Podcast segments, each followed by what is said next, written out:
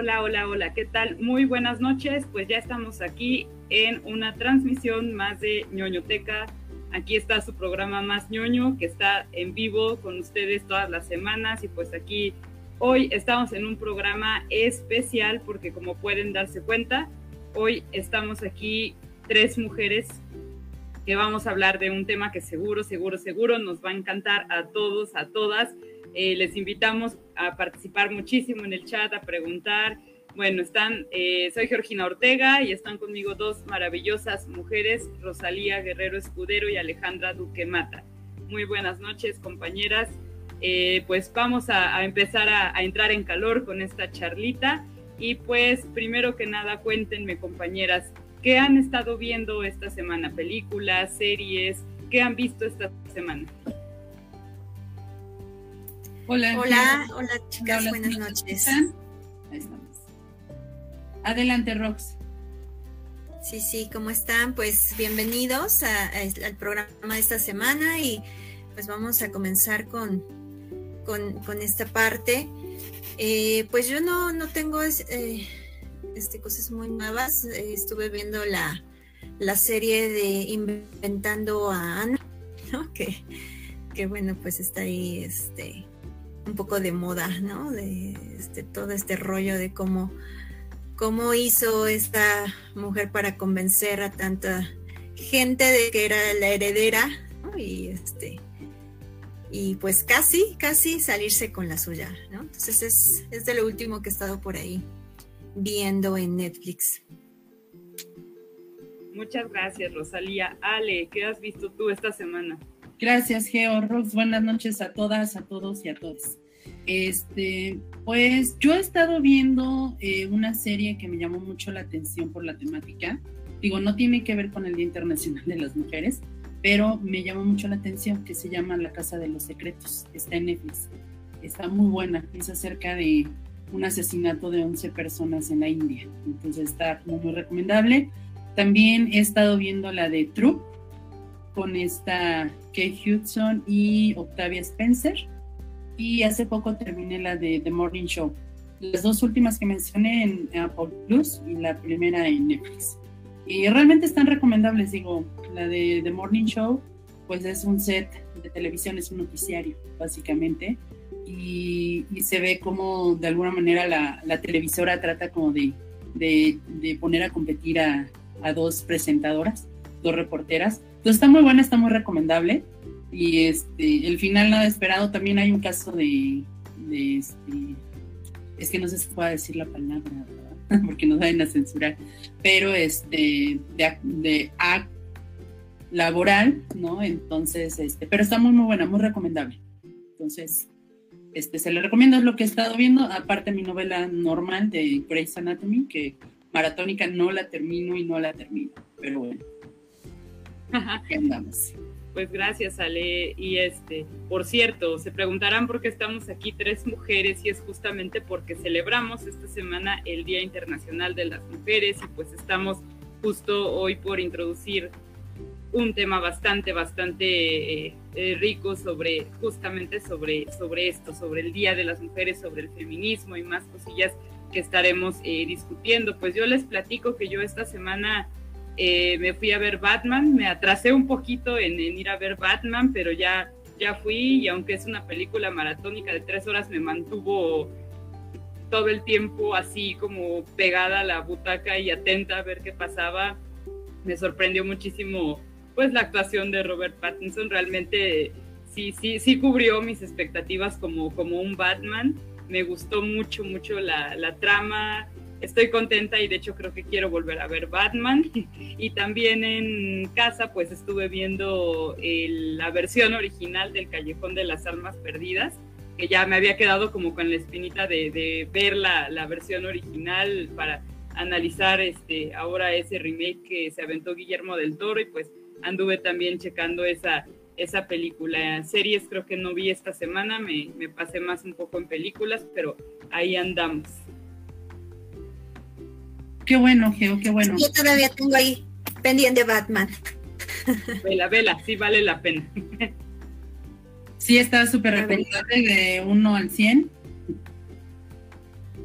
Sí, sobre todo lo que muchos han comentado, ¿no? De que pues ya esta, mm, esta mala visión eh, con la que nos quedamos de, no sé, Robert Pattinson y... y mm, ay, se me fue la chica de Crepúsculo, que ahora hizo la película de Spencer, ¿no? Este, dicen, pues ya, ya pasaron 10 años, o sea, ellos también ya crecieron como actores y, y bueno, pues habrá que verlos en, en estas nuevas nuevos espacios y nuevas películas, porque tampoco vi Spencer, no sé si alguna de ustedes. Sí, yo sí, yo sí, es muy, muy buena la actuación, entendí porque Kristen Stewart está nominada ahí al, al Oscar, de verdad, muy, muy, muy buena actuación, de muy buena representación de Lady D. No, eh, la tengo dentro de mis pendientes, fíjense. Vean, vean. Va a ser la primera en mi lista en lo que queda de la semana. Entonces, Gracias, chicas, por esa recomendación. Oigan, y comentándoles, de, de acuerdo al Día Internacional de las Mujeres que conmemoramos el 8 de marzo, yo quiero hacerles así como, pues una pregunta, ¿no? Como que, digamos, de básica, por así decirlo, es, por ejemplo, Rox, Keo, de alguna manera ustedes, ¿cómo tuvieron ese acercamiento al feminismo? Y, por ejemplo, o sea, ¿por qué en en esta época se asumen como feministas, o si no se asumen también, es válido. Entonces quisiera como escucharlas, ¿no? Para que, pues ahora sí que nuestro público conocedor nos vaya conociendo un poquito más y, bueno, darle la, las gracias a nuestros amigos crack, siempre les llamo así, ¿no? A los amigos de la ñoñoteca, a Vlad, a Akmek y a, y a este Emanuel por brindarnos, ¿no? Y este, su espacio de, de la ñoñoteca. Entonces, no sé quién quiera comentar. Adelante. Pues adelante, Geo. Ah, bueno, ay, bueno, pues muchas gracias. Ahorita que veo a, Ale con su pañuelo, yo también tengo cerca el mío, déjenme presumírselo. Ve por él, Geo, no podemos Yo siempre lo tengo cerca de mí también, es mi súper, este, también, sí, sí soy feminista y, bueno, ¿qué les, qué les cuento yo de cómo llegué a, aquí? Pues para, para asumirme feminista, primero tuve que empezar por cuestionarme muchas cosas, porque muy, pues ya, yo creo que la geo de hace unos 10 años no entendía nada. Eh, todavía era una geo que, que, estaba pues muy, muy inmersa en cuestiones de estereotipos de, de nuestro sistema patriarcal y de pronto usaba pues lo típico, ¿no? Frases feas para insultar a otras mujeres y eh, cuestionaba mucho de la forma de ser, de vestirse, de comportarse de otras mujeres, hasta que en algún momento eh, me tocó a mí la tristeza en su momento de empezar a sufrir de violencia en una relación que tuve hace algún tiempo, en el que estuve eh, juntada tres años con una persona y, y entonces empecé a, pues a sufrir distintos tipos de violencia y entonces empezar a entender que no era mi culpa, que también muchas cosas que a mí me habían eh, eh, pues cuestionado por parte de, pues de este lado de esta pareja que tuve, pues no eran cosas que se tuvieran que cuestionar sobre mí, mis metas, mis aspiraciones, me llegaron a cuestionar por qué yo no quería tener hijos, me llegaron a cuestionar por qué yo era tan sociable con personas del sexo opuesto al mío, a, insultarme, ¿no? De, casi, casi diciéndome que pues yo era algo feo, este, que me puede censurar Facebook si lo digo, ¿no? Pero que este, finalmente, ¿no? Que, que pues cuestionar esa, esa forma de ser que yo tenía, el que tuviera aspiraciones o metas profesionales. Entonces, cuando yo empecé pues a tratar de escapar de esa, de esa parte violenta, pues encontré apoyo en muchas mujeres, en muchas amigas, eh, que me dieron ese acompañamiento, que fueron sororas conmigo y que entonces me llevaron a descubrir un, camino pues muy interesante. Yo creo que también quien me, me, proporcionó mucho material bibliográfico para empezar a deconstruirme y entender eso, pues fue una, una gran amiga mía que se llama Gloria Contreras Jiménez. Ella de verdad me acercó muchísimo a, todo esto de entender la violencia de género, a dejar de normalizar, y también pues la mi psicóloga Paulina Sánchez con perspectiva de género, ella que trabajó mucho ese proceso de terapia para empezar a entender y pues después me, me sensibilicé mucho con la causa de otras mujeres, eh, entender que por la, situación por la que ellas pasaban y que a veces una no, no, justamente no, no encuentras quien te escuche, quien quien realmente entienda que no es culpa tuya lo que te está pasando y entonces en ese camino empecé a entender las múltiples formas de violencia y así es como llegué a ese escenario feminista y a darme cuenta también de pues todo lo que las mujeres desde sus diferentes trincheras hacen, entonces ahora de verdad soy una feliz de portar estos pañuelos así siempre de, de, de estar en donde están las feministas, de abrir espacios no sé, donde pueda convivir, donde pueda hablar con otras mujeres grandiosas como el día de hoy que nos dieron este espacio para estar aquí y pues así, así me acerqué yo y así es como me asumo feminista. Gracias, Geo. Tú, Rox, platícanos. Pues creo que sobre todo eh, conmigo queda mucho lo que decías hace un momento, ¿no? ¿Cómo te vas asumiendo? O sea, en, mi caso creo que sí ha sido un poco un proceso y lo que decía ahorita Geo, pues sí es como súper importante esa parte donde empiezas a cuestionar, ¿no? A cuestionar. Eh, creo que en mi caso eh, lo que fue pasando es que por, por mi forma de, digamos, de lo que he venido viviendo, ¿no? O sea, una mujer profesionista, este, con un trabajo independiente, como que mi entorno me asumía como feminista, ¿no? Y todo el mundo me veía como, como que tenía todas las características de estar con eso, ¿no? De, de, de no, este, de no pensar que, que, necesitaba una pareja, ¿no? Para hacer cualquier cosa.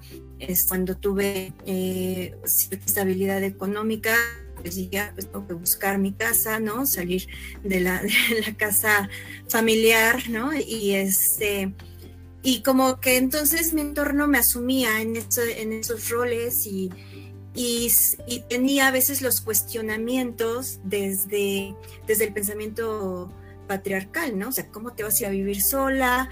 Este, ¿No te da miedo? Eh, Oye, pero por ejemplo, un trabajo que tuve, eh, que fue en la Secretaría de Seguridad Pública Federal, pues así como, oye, estás rodeado de puros hombres, ¿no? Entonces, venían estos cuestionamientos hacia, hacia lo que yo vivía y, y era como, ah, claro, pues es que tú eres, ¿no? esas mujeres liberales y esas, esas mujeres que, este, que, que, que, no, que no quieren seguir las reglas y demás, ¿no? Y entonces ahí me llevó pues a cuestionar sobre todo mi privilegio. O sea, el cuestionar, eh, pues, por qué estaba yo donde estaba, ¿no? Y, por ejemplo, no, no, o sea, no, no puedo negar que, que, por supuesto que en mi casa también llegó a haber este, comentarios pues que están asociados con ese sistema patriarcal, ¿no? O sea, yo tengo un hermano eh, y siempre pues es como, él puede hacer las cosas, pero tú este, pues tienes que cuidar, ¿no? O sea, sí había ese tipo de situaciones, pero no las de detenerme, ¿no? No las de, ah, pues quiero estudiar, pues te puedes ir a estudiar. Quiero vivir sola, ah, pues te puedes ir a vivir sola. Este, o sea, el, permitir ese tipo de cosas, pues llevó a cuestionarme justo, ¿no? O sea, ¿cuáles, ¿cuáles han sido mis privilegios ante todo este proceso? Y pues, cuestionar eso te lleva a observar lo que está pasando pues a, tu alrededor, ¿no? Ya darte cuenta de que justamente pues no todas podemos tomar decisiones de nuestra vida, ¿no? No todas podemos em, pues permitir o permitirnos, por ejemplo, simplemente como, como un ejemplo, ¿no? Cuando yo renuncié a ese trabajo de la Secretaría eh, pues era un, salario bastante aceptable, ¿no? Y muchos me cuestionaban, ¿cómo vas a dejar eso, no? ¿Cómo vas a dejar ese trabajo? Este, pues porque es mi salud mental, ¿no? y porque, claro, parte de mi decisión estuvo dada a partir de hostigamiento laboral, que siempre digo, ¿no? Primero fue este, un acoso sexual que se convirtió en hostigamiento laboral, ¿no? Entonces, eh, pues para mí fue como, ¿qué hago aquí? ¿Por qué voy a seguir soportando esto? Y tomar esa decisión de renunciar, pues me queda claro que muchas personas, muchas mujeres en concreto, ¿no? Que es nuestro tema aquí, que no tienen la posibilidad, no tienen la posibilidad de tomar la decisión de estudiar, de, irse a vivir solas, de, ser independientes totalmente, ¿no? De, de, alguna figura, de alguna figura, usualmente, pues, eh, haber una figura masculina, es lo que es lo que también aquí se está presentando, ¿no? Pero, este, pero en general, ¿no? Esa, el poder ser independiente. Entonces, eh, sí fue, ha sido un proceso, ¿no? Y en este camino, como bien lo, lo, menciona Geo, pues vienen todas esas, esas eh, aliadas, esas amigas, eh, esas mujeres que, que, pues te comienzan a mostrar este camino, que te comienzan a mostrar las razones por las que se lucha, las razones por las que se exigen tantas cosas y que pues claro también eh, se van dando situaciones en la vida personal, les mencionaba ahorita el, acoso, ¿no? el hostigamiento, eh, relaciones también donde te encuentras con, con, parejas que pues se sienten dueños de, tu, de tus decisiones, ¿no? Se sienten dueños de lo que tú debes de ser y que pues en ese proceso comienzas también a confrontar eh, todas estas cuestiones de si, si esto pasa en una situación micro, o sea, cómo esto se está proyectando en muchos espacios, en muchas este, parejas, en muchas mujeres, en todas nuestras relaciones, sean laborales, sociales, íntimas, ¿no? Y entonces, bueno, pues sí es, es, es el momento en el, que, en el que uno dice, claro, o sea, el feminismo es donde podemos cuestionarnos esto, y donde podemos buscar eh, pues romper con este sistema patriarcal que no nos ha traído nada bueno. Cuéntanos tú, Ale, que, que pues yo sé que tienes también una trayectoria larga en este camino. Sí, claro, gracias, Rox. Pues me parece muy interesante, por ejemplo, escucharlas y ver que a través de la historia personal, ¿no? Es como tenemos este acercamiento al, al feminismo. Por ejemplo, yo les comparto igual, eh, desde niña siempre fue como muy diferente, siempre fue como estar cuestionando, observando, eh, dándote cuenta como lo primero que tienes a tu alcance el entorno familiar, ¿no? Este, de ustedes no pueden hacer esto. Las niñas, por ejemplo, yo con mis primos, ¿no? Las niñas no juegan fútbol, las niñas no juegan básquet, ¿no? O sea, eh, ustedes en la cocina o haciendo otras cosas, ¿no? Este, esa fue como la, la, primera situación que yo decía, pero ¿por qué? ¿No? Tiempo después, obvio, pues te das cuenta que, que tuvimos la, la, suerte, ¿no? O sea, de estar en un privilegio, pero no porque uno no lo vea, no quiera decir que no, no existe, ¿no? Posteriormente, ya más grande, más adulta y en la vida productiva, pues viene el hostigamiento laboral, como no, ¿no? O sea, al momento era como no se sabía cómo actuar, qué decir, o sea, era como, no ok, o sea, como dejar desapercibido, tratar de poner límites y hasta ahí, ¿no? Pero no se hablaba de eso, era como mucho tabú, ¿no? Em, siempre ha habido el acoso en el transporte. Em, a lo mejor, eh, bueno, no sé, aquí mujeres de Pachuca lo han vivido como en todas. Yo creo que no hay ninguna ciudad en, todo México que no se viva un tipo de, de situación así, ¿no? Entonces me tocó nacer y crecer en la Ciudad de México, entonces eh, ocupé el transporte por situaciones familiares desde muy pequeña. Y imagínense, o sea, es que es, es impresionante la, la, parte donde una amiga me decía, este, trabajaban en el mismo lugar nuestras mamás y nos íbamos a su trabajo, ¿no? Entonces la escuela estaba cerca del trabajo de mamá cuando yo ya empiezo a, como con toda esa carga de, trabajo en la secundaria, yo me tengo que ir a la casa y estaba a una hora de distancia, ¿no? De, de, de, la casa, pues, la, la, escuela. Entonces tenía que caminar, tomar un microbús, ¿no? Y metro y caminar, ¿no? O sea, y sí me aventaba más de una hora. Y las clases que me daba mi amiga, que era mayor, ella iba en tercer grado, yo iba en primero, y siempre, o sea, nunca se me olvidó la, la situación de darme recomendaciones, ¿no? No dejes que nadie se te acerque, pon los codos, este, ponte la mochila en la espalda, ¿no? O sea, para que tengas como esa contención, para que nadie se te vaya a recargar. Si alguien se te recarga o cualquier cosa, este, me dices y ya vemos, ¿no? Situaciones que digo, ¿por qué tendríamos que vivir niñas de 11, 12 años, ¿no? O sea, y estoy hablando de unos años atrás, bueno, bastantes años atrás, ¿no? Este, y pues nada, o sea, fue básicamente como que siempre tener esa, esa, esa situación y a lo mejor ese enojo y esa frustración.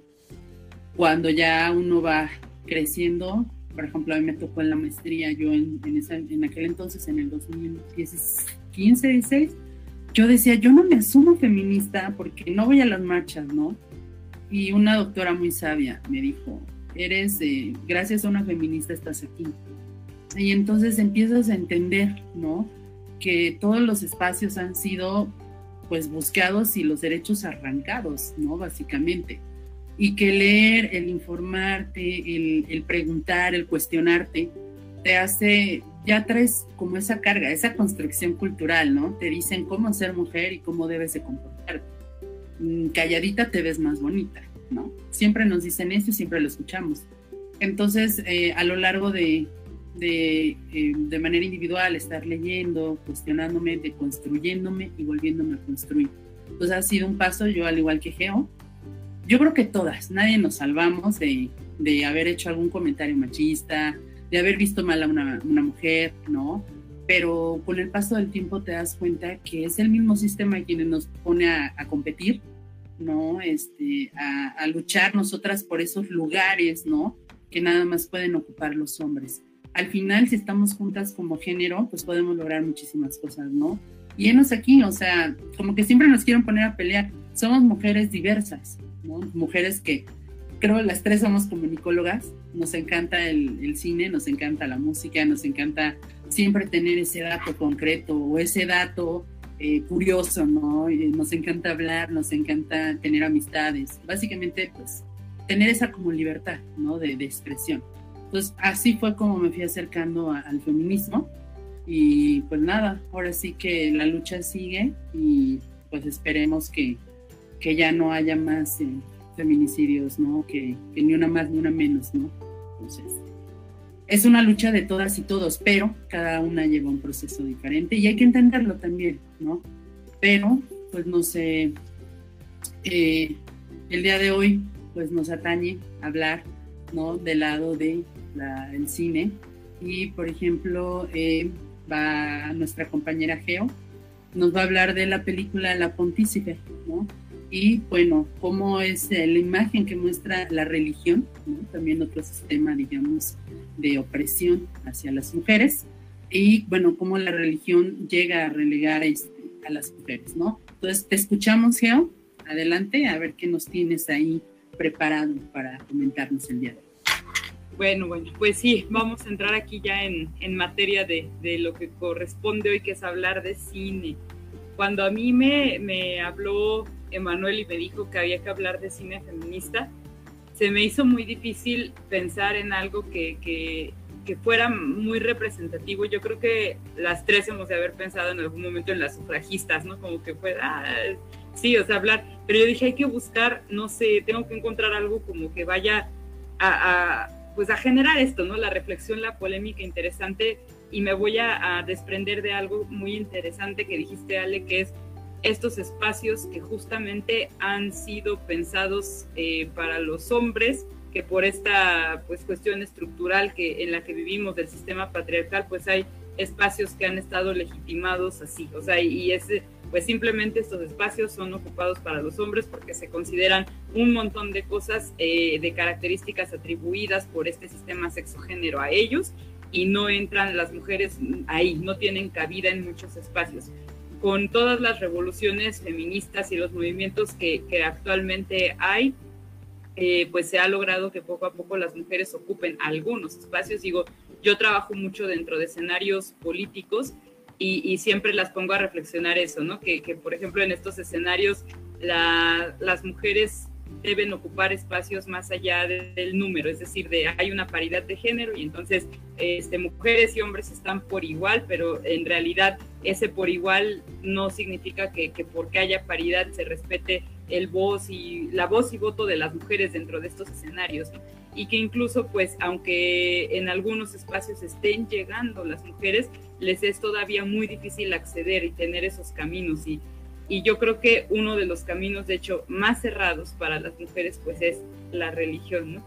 Y entonces, dentro de estos escenarios, sobre todo, pues la, religión católica, que pues históricamente sabemos toda la carga que ha tenido y que de hecho de ella derivan también muchos de los estereotipos de género que hoy en día seguimos todavía perpetuando y estos roles masculinos, femeninos dentro de la familia que se siguen pues todavía transmitiendo de generación en generación y uno diría es increíble que en pleno 2022 esto siga pasando y sin embargo están ahí presentes. Entonces yo buscándole por esa línea recordé esta eh, eh, leyenda de, porque al final está documentado como una leyenda de la papisa Juana, este, y dije, hay una película de eso, ¿no? Entonces, justo ya así como que dije, sí es cierto, ¿no? Entonces ya así como sacando mi Amazon ahí de, este, en, la semana pasada que estaba buscando de qué hablar, recordé en efecto y dije, ah, sí es cierto, ya, estaba ahí la, la, pontífice y entonces me puse a, verla, la, vi dos veces y me puse a analizar además discurso, digo, a mí me gusta mucho hacer ese trabajo y entonces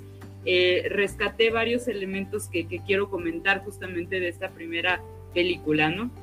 Pues para empezar, la, la Pontífice es una película que tiene pues una producción ahí combinada de Alemania, Italia, España y eh, este, Gran Bretaña, entonces tiene una, por ahí una combinación también interesante.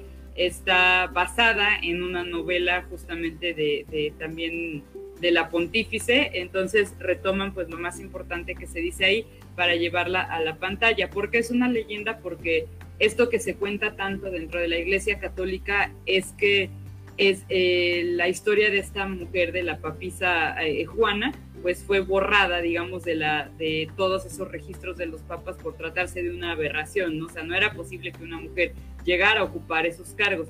Entonces, ¿qué es lo que nos muestra la película? La película narra toda la historia de vida de, de, la famosa papisa Juana que está en esa leyenda y que algunos dicen por ahí que sí está documentada como o como Benedicto III o como Juan VIII, entonces dice puede estar ahí, o simplemente borrada del mapa, ¿no? Pero sí hay como que esos indicios de que por ahí está pues registrada la, historia de, Johanna, ¿no?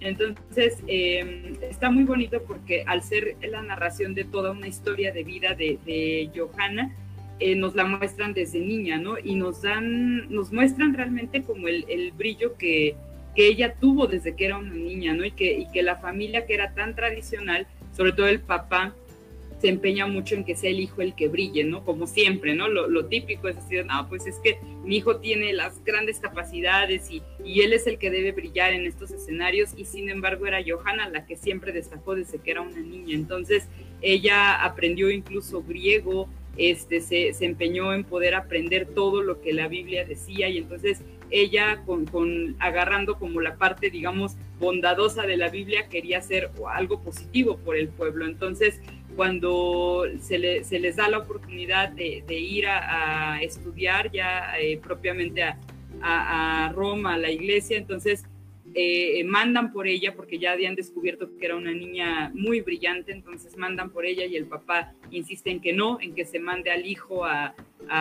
que sea él el que estudia allá y entonces eh, eh, muy triste, ella se desespera, llora, este, pero en la noche se escapa, ¿no? Se escapa y alcanza el barco en donde se llevan a, Johannes, al hermano, y entonces los alcanza y se va con ellos, ¿no? Y entonces ya cuando llegan juntos, eh, la, la arropa a una familia donde también se empieza a notar como esta parte justamente del pues del roce, del, del cómo el sistema echa a pelear también a las mujeres, porque pues en la, la eh, eh, la esposa de, de, la familia donde la reciben a ella, empieza también a verla como una rival, ¿no? Entonces empieza pues ahí a, a, ver estas riñas, este, le tienden una trampa, de repente se desata una invasión y total que en, el desbarajuste resulta que creen que todos mueren, pero Johanna sobrevive, ¿no? Y entonces ella lo que decide para poder entrar a ese espacio donde ella estaba segura de que podía tener un lugar por, las capacidades que ella tenía, porque además se fue a estudiar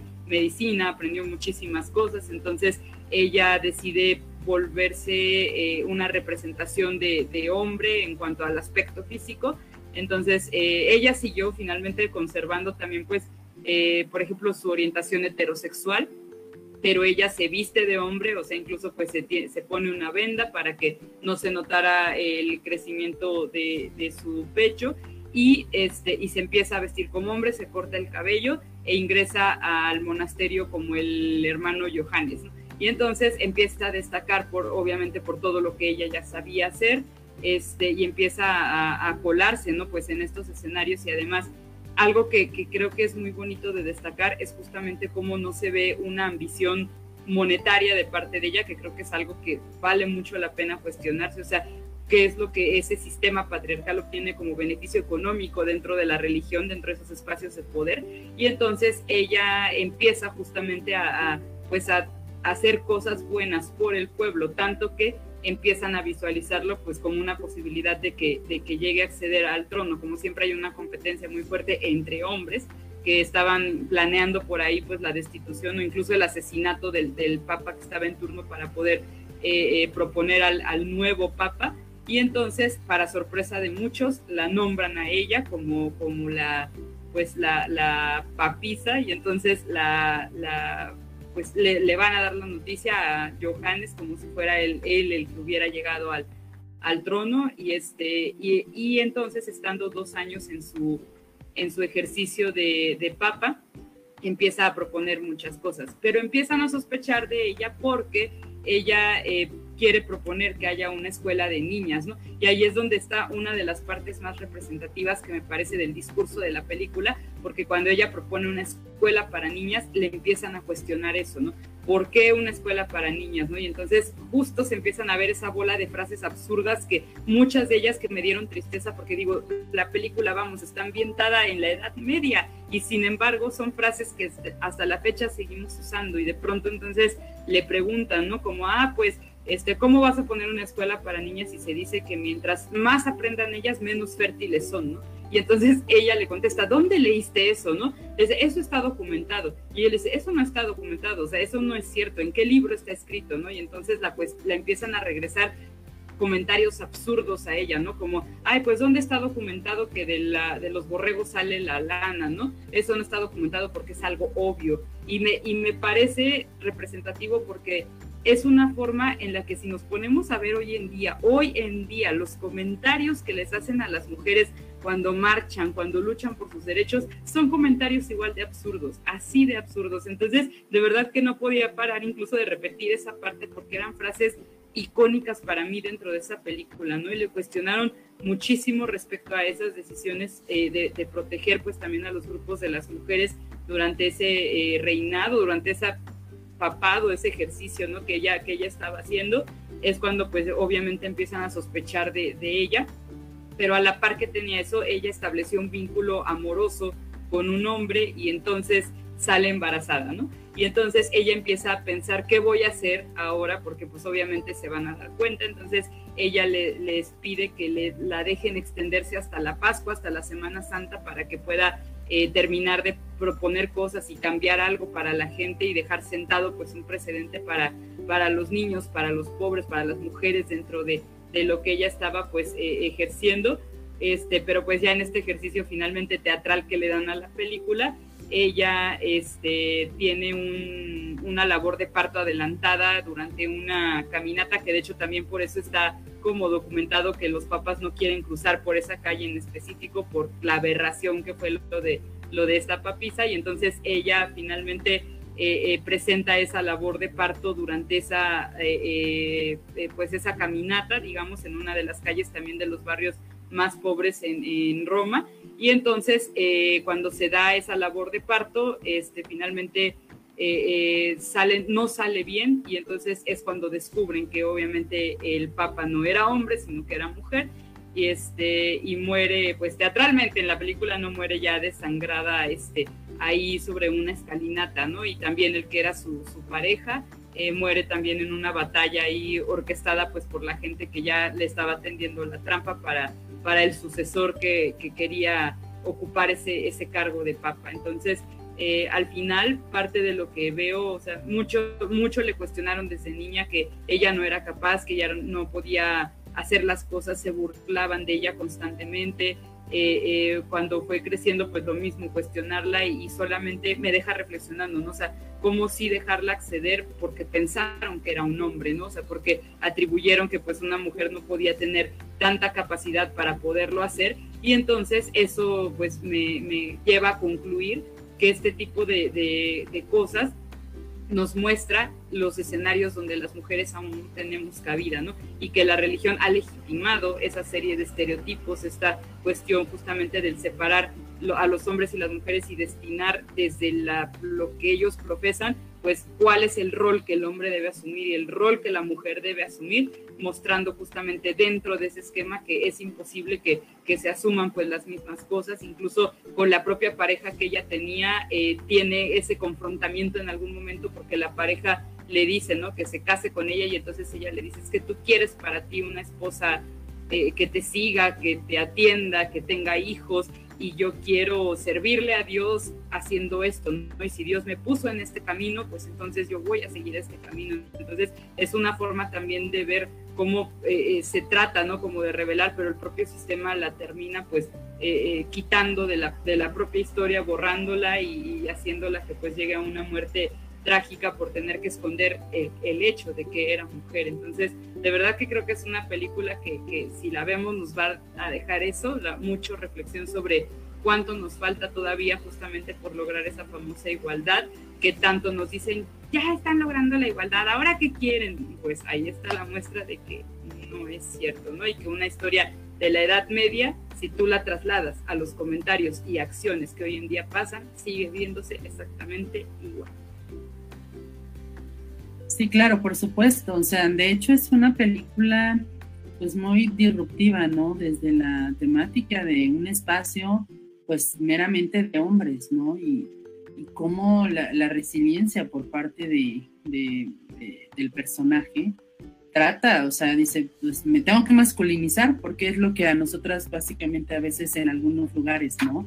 Tenemos que tomar ciertas acciones o comportarnos como hombres, ¿no? Para poder como poner esos límites y poder estar dentro, ¿no? Que nos acepten.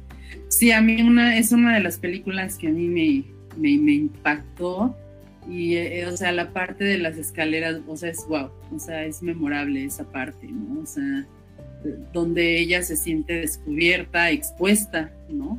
Pero además es, híjole, o sea, ¿qué va a pasar? Pues ya estoy aquí, ¿no? Entonces sí es una situación este, compleja y como no lo comentabas, ¿no, Geo?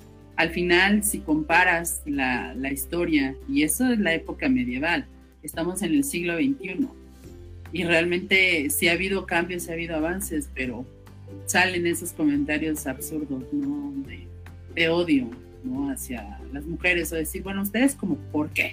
Entonces yo, por ejemplo, una vez comentándolo, ¿no? Con uno de mis tíos, precisamente ayer,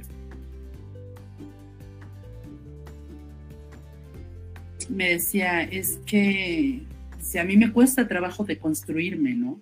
Le dije, pero lo importante es que ya te estás dando cuenta de que tu machismo te está estorbando, ¿no? Le dije, es que ustedes nunca van a, a tener ese alcance de comprensión de qué es lo que nos pasa a las mujeres, porque ustedes nunca lo han sufrido. O sea, yo creo que no podemos negarnos que no, pero digo, son mínimas las cifras. O sea, si entre nosotras, por ejemplo, hiciéramos un ejercicio, ¿no? De vamos a levantar la mano, ¿quién de nosotras no ha sufrido acoso? O sea, creo que nadie deja de no levantar la mano.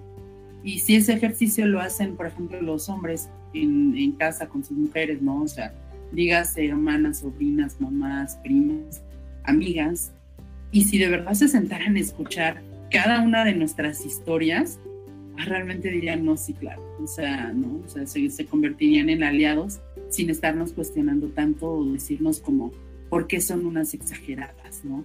Entonces, digo, bueno, hasta aquí mi comentario. No sé, Rox, qué nos quieras eh, compartir referente a, la película que propuso Geo para esta semana. Sí, creo que eh, sobre todo con esto último que dices, es, es, todo este tema de romper el pacto patriarcal, O sea, ¿qué, es lo que ha marcado el, patriarcado? Y es que el inicio de la película a mí, es, a mí fue la parte que más me, me impactó, este, porque en todo este proceso, en todo este proceso de dominación, pues ha habido una dominación sexual, y los hombres eh, han generado una conciencia sobre el cuerpo de las mujeres nos pertenece y por eso pues nos acosan, nos tocan en la calle, eh, este, nos agreden sexualmente y, sucede desconocidos y de conocidos, ¿no? Entonces, el inicio de la película para mí fue así como, como esa cuestión eh, donde eh, la madre le está, bueno, es, este, de las primeras escenas, ¿no? No es, el, no es el inicio como tal, ¿no? Pero de las primeras escenas donde la madre le está contando una historia, en este caso de sus dioses paganos. Y el padre, que pues es el, el sacerdote de la comunidad cristiano, pues le escucha y pues se enoja y claro, viene primero la agresión física pero después viene la agresión sexual. Viene este.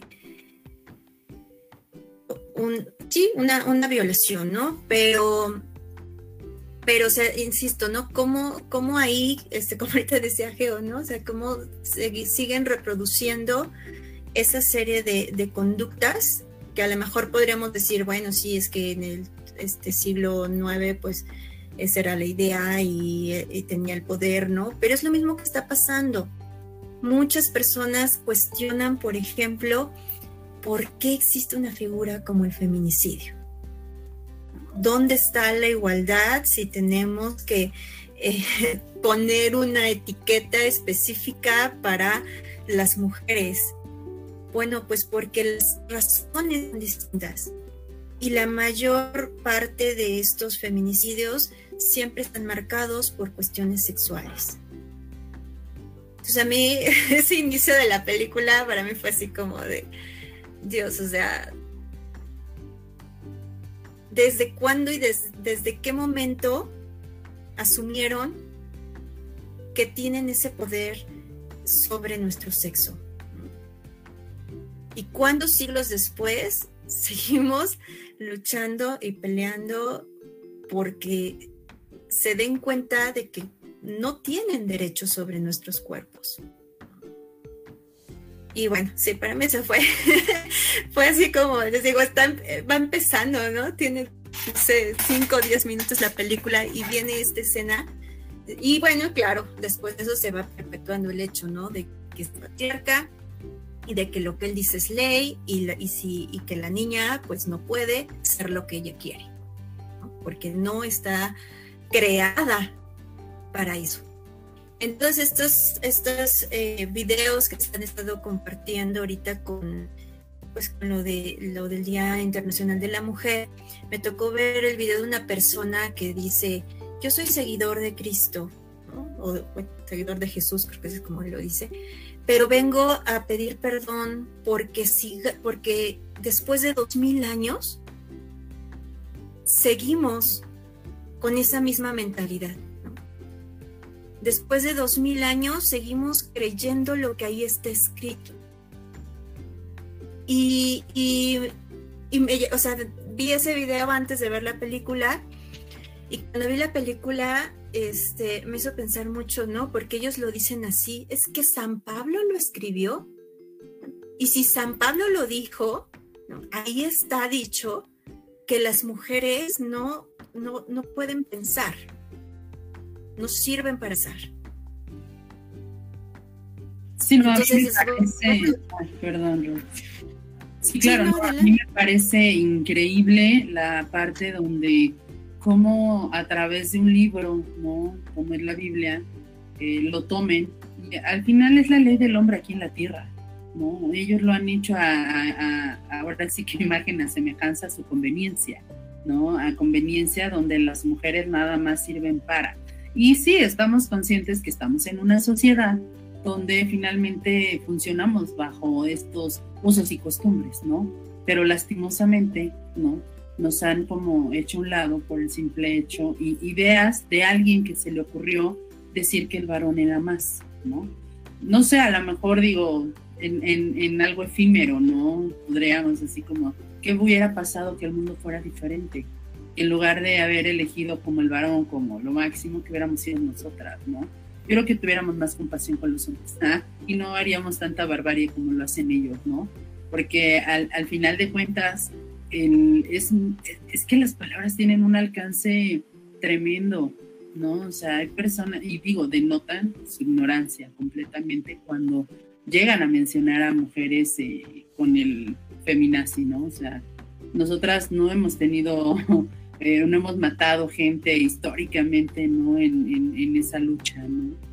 Pero bueno, es una situación que se ha ido repitiendo y que tenemos que romper con esto, pero también hacerles ver a las mujeres que no es malo el feminismo, porque lo han satanizado mucho.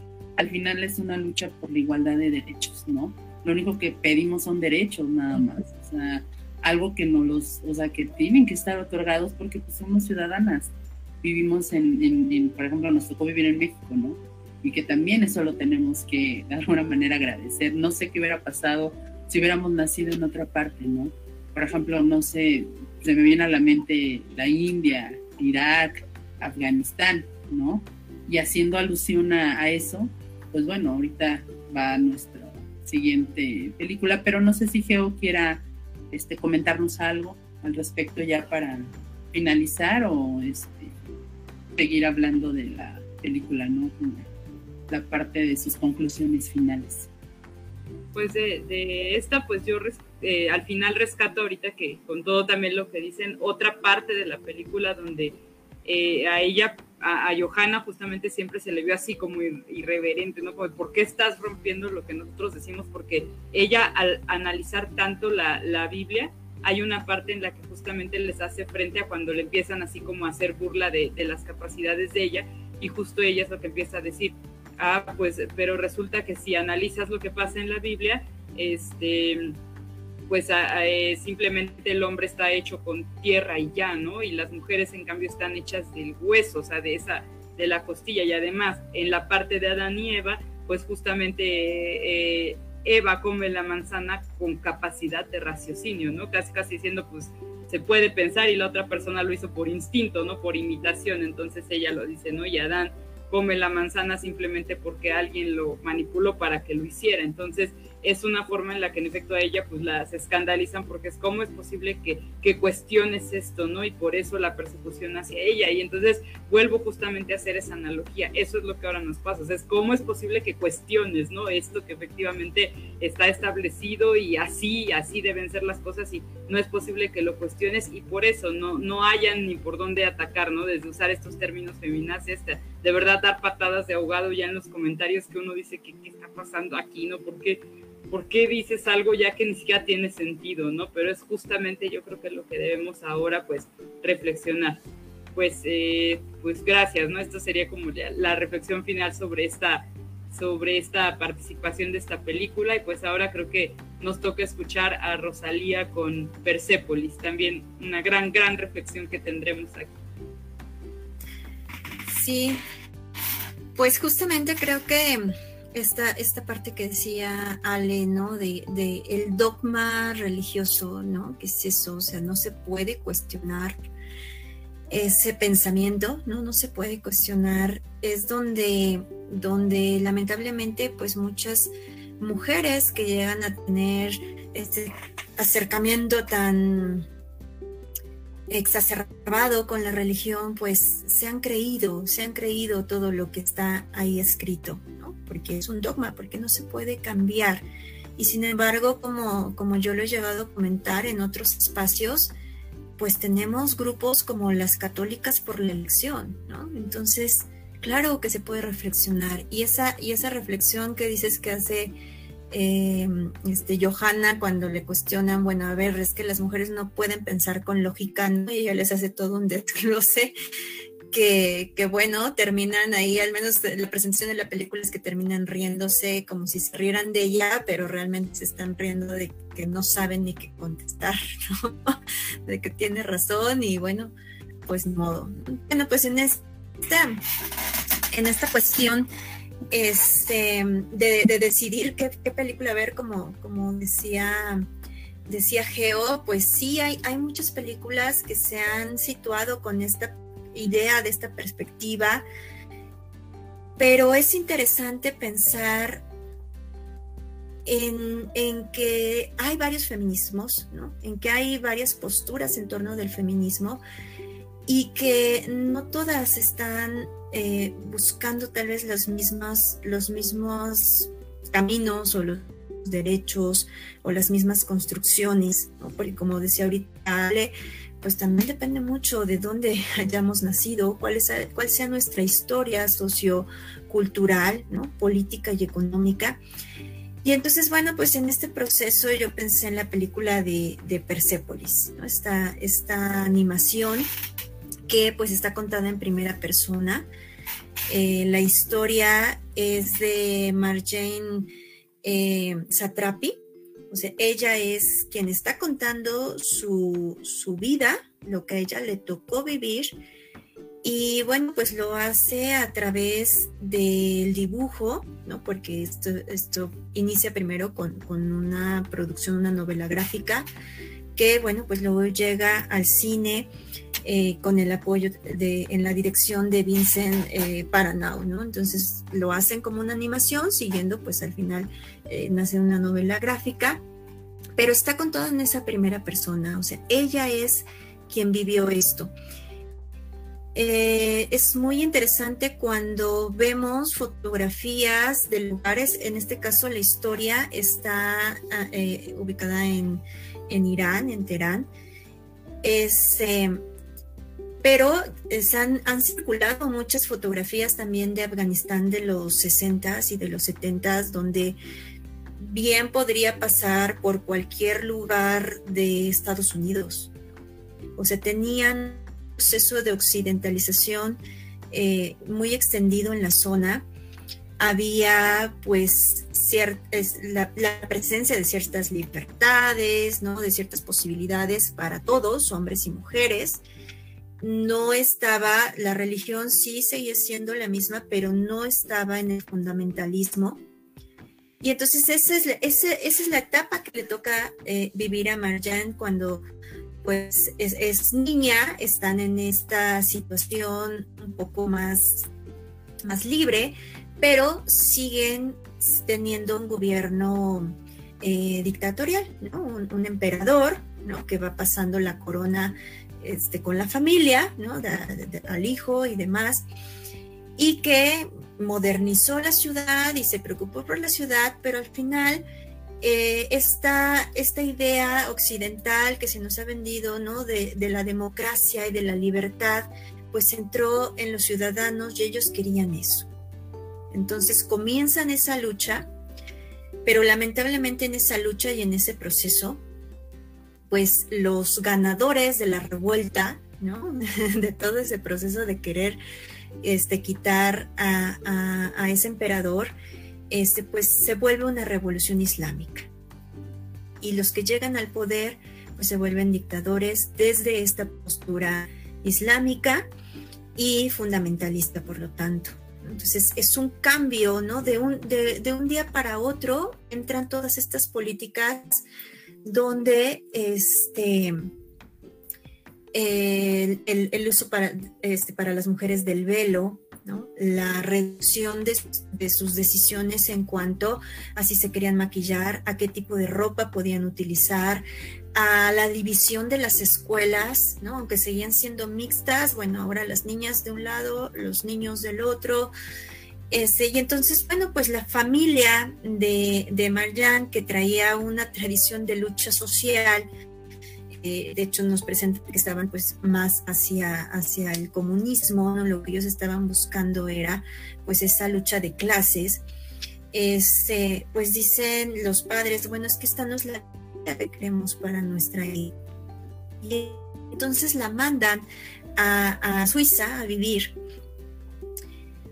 y entonces ahora viene ese choque cultural, ¿no? Porque aunque, aunque, insisto, ellos tenían ciertas libertades y ciertos espacios, bueno, al final pues sí había una base religiosa y una base social que mantenía pues ciertos valores, ciertas construcciones, ¿no? Que cuando llega a esta visión de Occidente, eh, eh, le es complicada, ¿no? Le es complicada Además de que se me hace muy interesante porque eh, se toca aún todavía con algunas personas que cuentan sus historias cuando van al extranjero, de no sé, que en México seguimos viviendo metas, ¿no?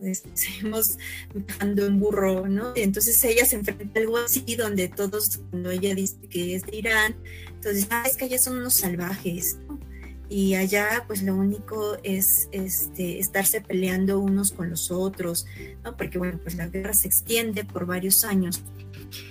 Y, mm, en este proceso, eh, algo que a mí me gusta mucho de, de, esta película y esta presentación es que uno de los personajes principales es la abuela.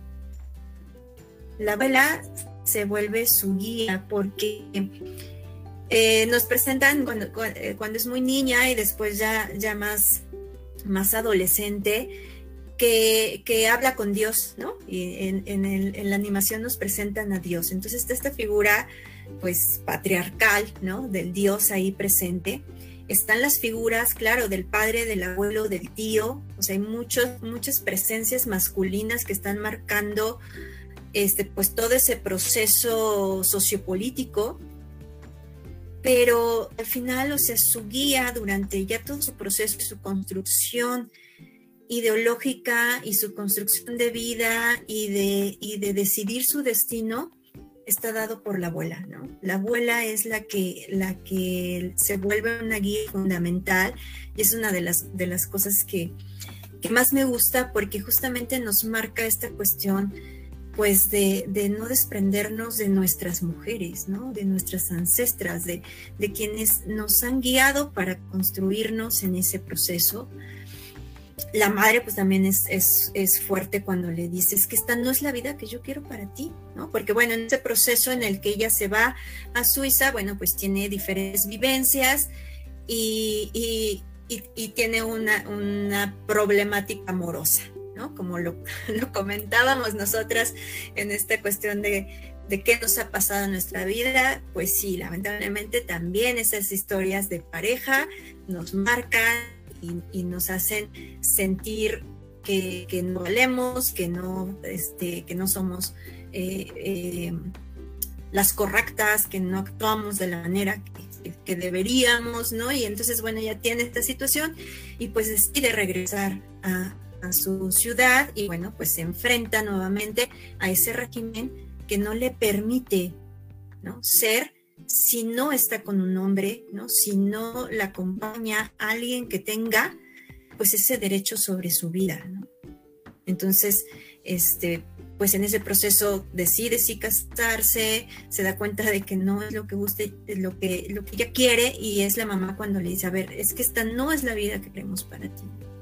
Y nuevamente, pues se va, ¿no? Y se va este, a Francia, y bueno, ahí termina la historia, ¿no? Pero pero es interesante también eh, lo que les decía al principio, saber esos contrastes donde hay que romper con esta idea de que, bueno, pues lo que nos están ofreciendo desde, desde el occidente o desde estos espacios, como ha sido, por ejemplo, el feminismo liberal, el feminismo blanco, el feminismo occidental, pues no forzosamente es lo que necesitamos en, en nuestro país o en otras culturas o en otros espacios donde están luchando por otro tipo de cuestiones. Y donde observamos, entonces se empiezan a, dar eh, una mezcla de dominaciones, ¿no? Porque entonces ya no nada más es la dominación este, por el sexo, sino que también es por la clase y en este caso pues hasta por la raza, ¿no? Por la cultura, por, por tu lugar de origen. Entonces, bueno, pues estamos rodeadas de varias condiciones que nos oprimen desde diferentes frentes. Y donde, pues dependiendo, al final de cuentas, la historia de Marjane y su familia es, desde un privilegio. O sea, la familia tenía una posición para, para, sobrevivir a lo que estaba pasando en su país y, y para poder mantener a la hija en el extranjero. Entonces, esta es la historia, les digo, contada en primera persona, pero ¿cuántas otras pues no, no, tienen esa posibilidad, no la han tenido? Y, bueno, pues se tienen que someter a esas condiciones que les están marcando, insisto, por su sexo, por su clase y por su eh, pues religión o, construcción cultural. Creo que, es una, una historia que tiene muchos matices para observar y para, para cuestionarnos eh, estas figuras de autoridad, estas figuras de, de, de, construcción de nuestras historias como mujeres a partir de. Y les digo, a mí me encanta pues la figura de, la abuela y sus enseñanzas y, y, cómo la va guiando para pues que ella logre tomar las decisiones que, que sean pues mejores para su vida. Entonces, pues las escucho sobre sus impresiones de esta película.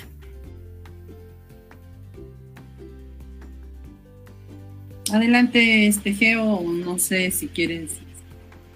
Bueno, pues sí, a mí me este, voy a retomar sobre todo pues, del, tema justamente en torno a la película, porque creo que una cosa muy importante que, se observa aquí es justamente desde esa posición, como lo, bien lo dice Rosalía, de, privilegio, una posibilidad de, que esa posición nos, nos lleve a, ¿cómo se puede decir?, a un choque cultural que de repente como que eh, aterrice en la madurez, en este caso de, pues de la protagonista, ¿no? De, de esta, de esta joven que, que finalmente al, al, poder acceder a esos otros espacios a donde ella se va a estudiar y luego tener que regresar y volver como al choque cultural anterior, la lleva justamente a ese enfrentamiento de qué es lo que está pasando pues con, con, la vida de ella, ¿no? Entonces creo que esta película nos lleva a un proceso interesante que me deja reflexionar a mí, que es, a ver, cuestionarme primero qué está pasando, ¿no? El hecho de que ella viviera en una familia que, le, que en efecto hubiera, le hubiera permitido eh, lo que decíamos también, ¿no? La, herencia también de la, de la propia abuela y demás, pero que le hubiera permitido empezar a cuestionarse el régimen en el que vivía, ¿no? Y que esto justamente, ese cuestionamiento lleva a, pues a pensar, o que también a mí me remite a esta asociación de las mujeres cuando empiezan justamente esos de revolución de cambio, de manifestarse y demás, porque uno empieza a cuestionarse qué está pasando conmigo, ¿no? Y entonces en este caso es por qué vivo así, por qué estoy en este régimen, por qué tengo que hacer esto, por qué si en este otro lugar escuchan esta música, se comportan así, este, tienen esta, posibilidad de, convivir de esta manera, de que las mujeres sean así, porque de este lado tiene que ser distinto. Entonces uno aprende cuando empieza pues esta... Eh, eh, eh, ¿cómo se puede decir? Combinación cultural, pues viene un segundo paso que es el aprendizaje de todos estos elementos y entonces regresar y, empezar a ver qué es lo que está pasando de este otro lado que es mi entorno y atrever atreverse a hacer esa crítica, ¿no? Que en efecto no es nada sencillo y que sobre todo también en una posición, pensándolo así de mujeres, pues se convierte en algo sumamente complicado, o sea, el cómo nosotras también de repente nos atrevemos a empezar a cuestionar y ese hecho de decir, no, ten cuidado, no lo hagas, ¿no? Y estas otras ideas que están llegando a ti, que pues van también con estos tintes políticos, ¿no? Hay que, no puede ser eh, posible que ahora tengas estas ideas, cómo vas a derrocar o a derribar un sistema que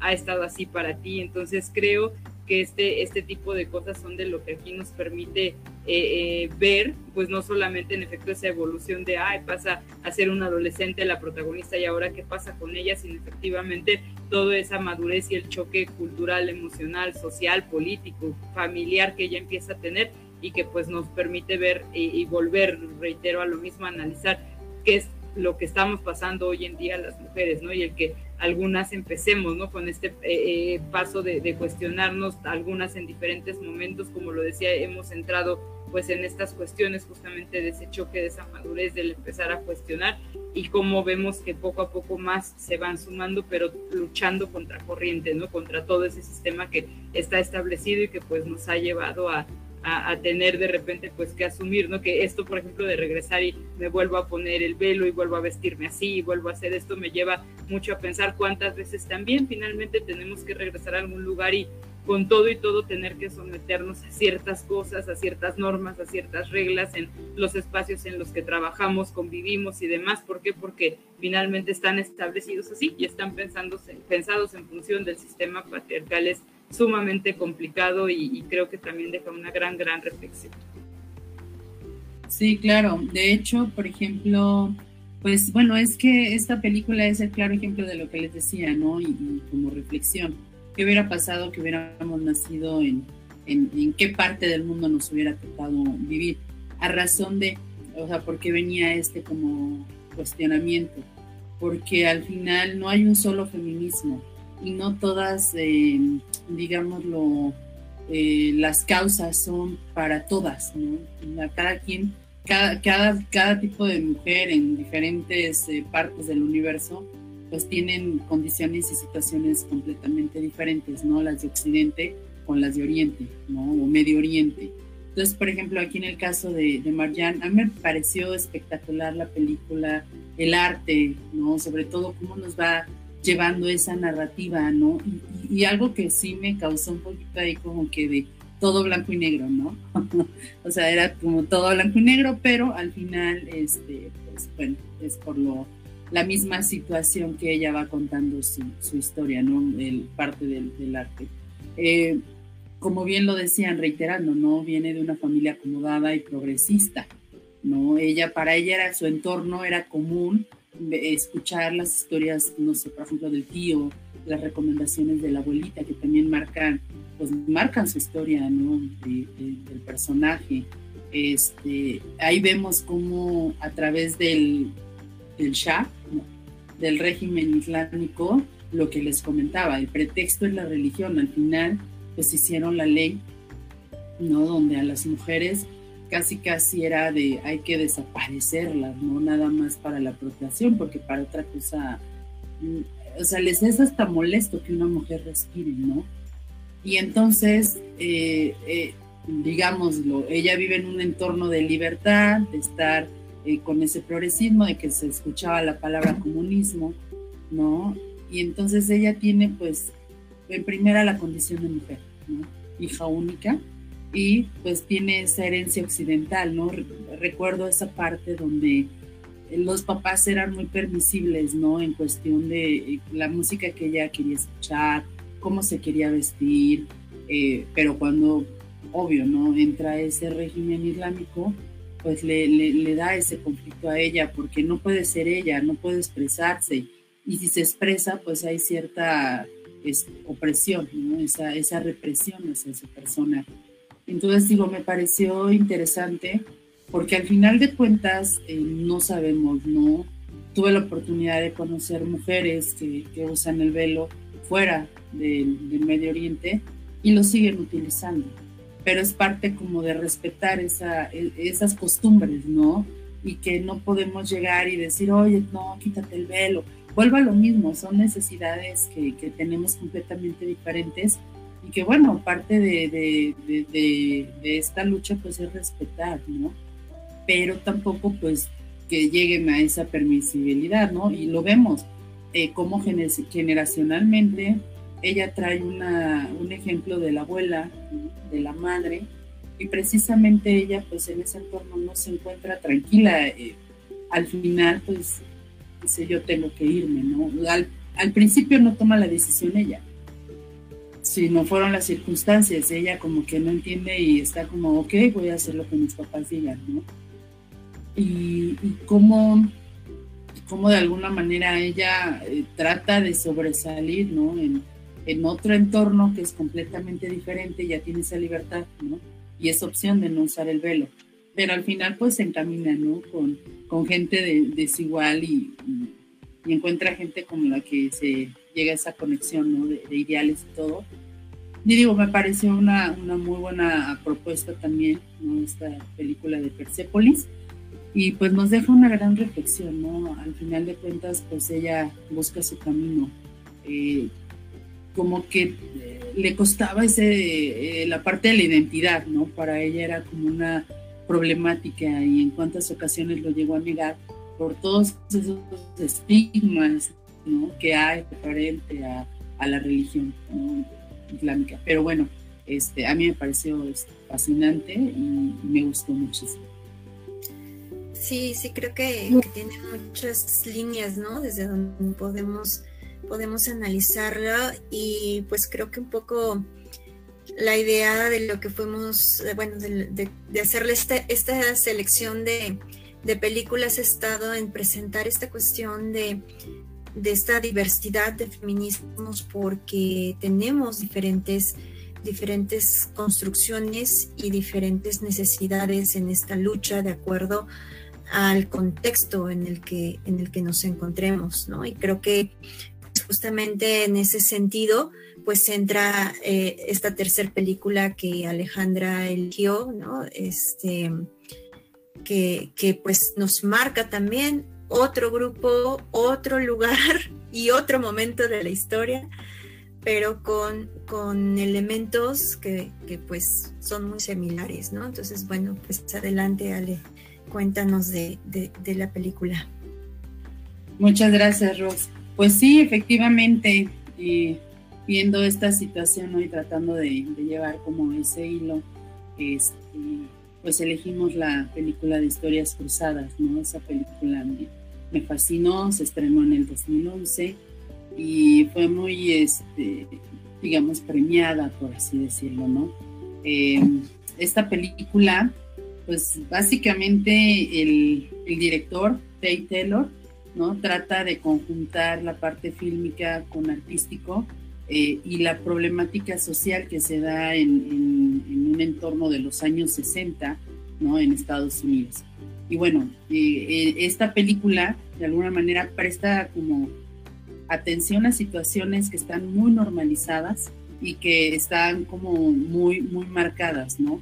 Y que, pues, la parte de las personas afrodescendientes, pues, pues la sufrían, ¿no? Entonces, eh, ¿de, qué, ¿de qué va la historia de Historias Cruzadas? Bueno, creo que la, la, traducción dependió del país. Eh, encontré también otro tipo de traducciones, pero bueno, creo que aquí en México fue Historias Cruzadas, ¿no? Que originalmente, pues, en inglés es Help. Y, por ejemplo, es eh, de una joven periodista que escribe un, libro y con ese libro pues acude a, todo un pueblo, ¿no? Y su pueblo natal pues siendo Mississippi y básicamente tiene los testimonios de las personas, de las mujeres afroamericanas eh, que trabajan para, para las personas blancas en el hogar, ¿no? Entonces, eh, a mí me, llamó demasiado también la parte de, pues, el vestuario y la fotografía, ¿no? Entonces, donde precisamente se, se va, se retrata esa época con una gran eh, fidelidad y aparte, bueno, para mí en lo personal y no sé la, crítica, este fue una de las mejores cintas del 2011, ¿no? Y precisamente la protagonista, esta Emma Stone, eh, su nombre Eugenia, ¿no? Skitter. Eh, digo, nos podemos a lo mejor mm, cualquiera de nosotras identificar con ellas por la parte periodística, ¿no? Que le llamaba la, o sea, ella, pues fueron las circunstancias las que la llevaron, pero al final es una joven que salió de, de su, de su pueblo natal, Jackson, para estudiar la universidad y regresa. Entonces ya llega con una nueva mirada, llega con toda la actitud, ¿no? Eh, recordemos que el feminismo en los años 60 pues se daba mucho en la cuestión de las publicaciones, mm, ya, ya escuchábamos, ¿no? De, de, mujeres feministas y bueno, ella con tal de, de convertirse en una periodista, pues está como en esa búsqueda, ¿no? Y que vemos de primera instancia es así como la experiencia, lo que pasamos yo creo que todas y todos cuando vamos a pedir nuestro primer empleo y pues em, digamos lo que le dan la oportunidad, ¿no? Le dan la oportunidad en, un periódico local, ahí en Mississippi. Ella muy mona, ella queriendo ya casi casi escribir la columna principal del periódico, pues no, resulta que, que le da la sección del lugar. No, es un reto para ella, porque dicen, bueno, pues vamos, no olvidemos que nuestro personaje principal pues también está dentro de un privilegio. No, ella está acostumbrada, ella tuvo nana, ella este, prácticamente los cuidados el hogar para ella pues no le son familiares, ¿no? Entonces, pues bueno, ella en, su búsqueda de esas recetas, de, de, tratar de llenar pues su columna, pues da, y los consejos precisamente a las amas de casa, es que consulta a otra eh, mujer que es eh, Aibilen, no sé y este, que la protagonista es esta Viola Davis, ¿no? Una excelente actriz que, admiro muchísimo. Y bueno, ahí ella es una sirvienta y ella le empieza como a contar la parte de los tratos inhumanos que, que sufren pues por ser mujeres y, afrodescendientes, ¿no? Entonces, eh, pues de alguna manera la va llevando y la va animando, aunque bien saben que va a haber consecuencias, ¿no? Que las puede haber y muy graves pero al final mm, esta eh, Skitter, el personaje principal con Emma Stone, pues entiende esa parte o trata de entender, o sea, ella se da cuenta de esas desigualdades sociales que tienen las mujeres, simplemente algo como muy, muy denigrante, ¿no? Que, me parece algo de verdad muy, muy fuerte, es que tenían que utilizar un, baño, ¿no? este, pues sí, un baño aparte, ¿no? Y todo, toda esa parte, todo lo que conlleva el uso del baño, ¿no? Entonces, este, al principio, pues obvio, están tan renuentes, ¿no? Pero vamos, ella aplica esa parte de me estoy dando cuenta de esta desigualdad, quiero hacer algo para ayudarlas y pues no se dejan ayudar, ¿no? Y siento yo que pues ella está aplicando como esa, esa este, sororidad, ¿no? Y me parece muy, muy interesante, por ejemplo, esta película, pues está basada en la novela de Catherine Stocken, y bueno, ahí precisamente se, se describe esa agudeza, esa tensión de una época crucial, ¿no? Y marcada precisamente por esta injusticia social escandalosa. Entonces ahí pone en evidencia lo absurdo que llega a ser tanto los prejuicios, ¿no? Hacia las personas. Al final, pues somos personas, ¿no? Pero eso lo hemos ido aprendiendo a lo largo de los años. Y bueno, en este caso, este, las mujeres, digo, vemos la, historia, ¿no? Principal, las amigas, ¿no? Este, de Viola Davis, ¿no? Que hace la de Evelyn y un personaje también eh, muy, muy, eh, digámoslo, que no lo hace muy ameno, ¿no? También pero a su vez también vemos esa historia, ¿no? O sea, como todas las historias de todas se van conjuntando y al final pues logran algo, algo bien, ¿no? Eh, por ejemplo, algo que sí quisiera mencionar antes de seguir diciendo esto es, por ejemplo, que en el caso de Vayalo, Viola Davis, perdón, este, ella, ella fue la, la primera mujer afroamericana con más nominaciones al premio Oscar. En total lleva cuatro. ¿no? Entonces, este, sí me di ahí como a la tarea de, mencionar, ¿no? La de 2009, que es Doubt, La Duda, 2012, The Help, con Historias Cruzadas, en el 2017, eh, Fins, y en el 2021 por Matt Rainey's Black Bottom, que bueno, esta película fue ambientada en los años 20 en la ciudad de Chicago.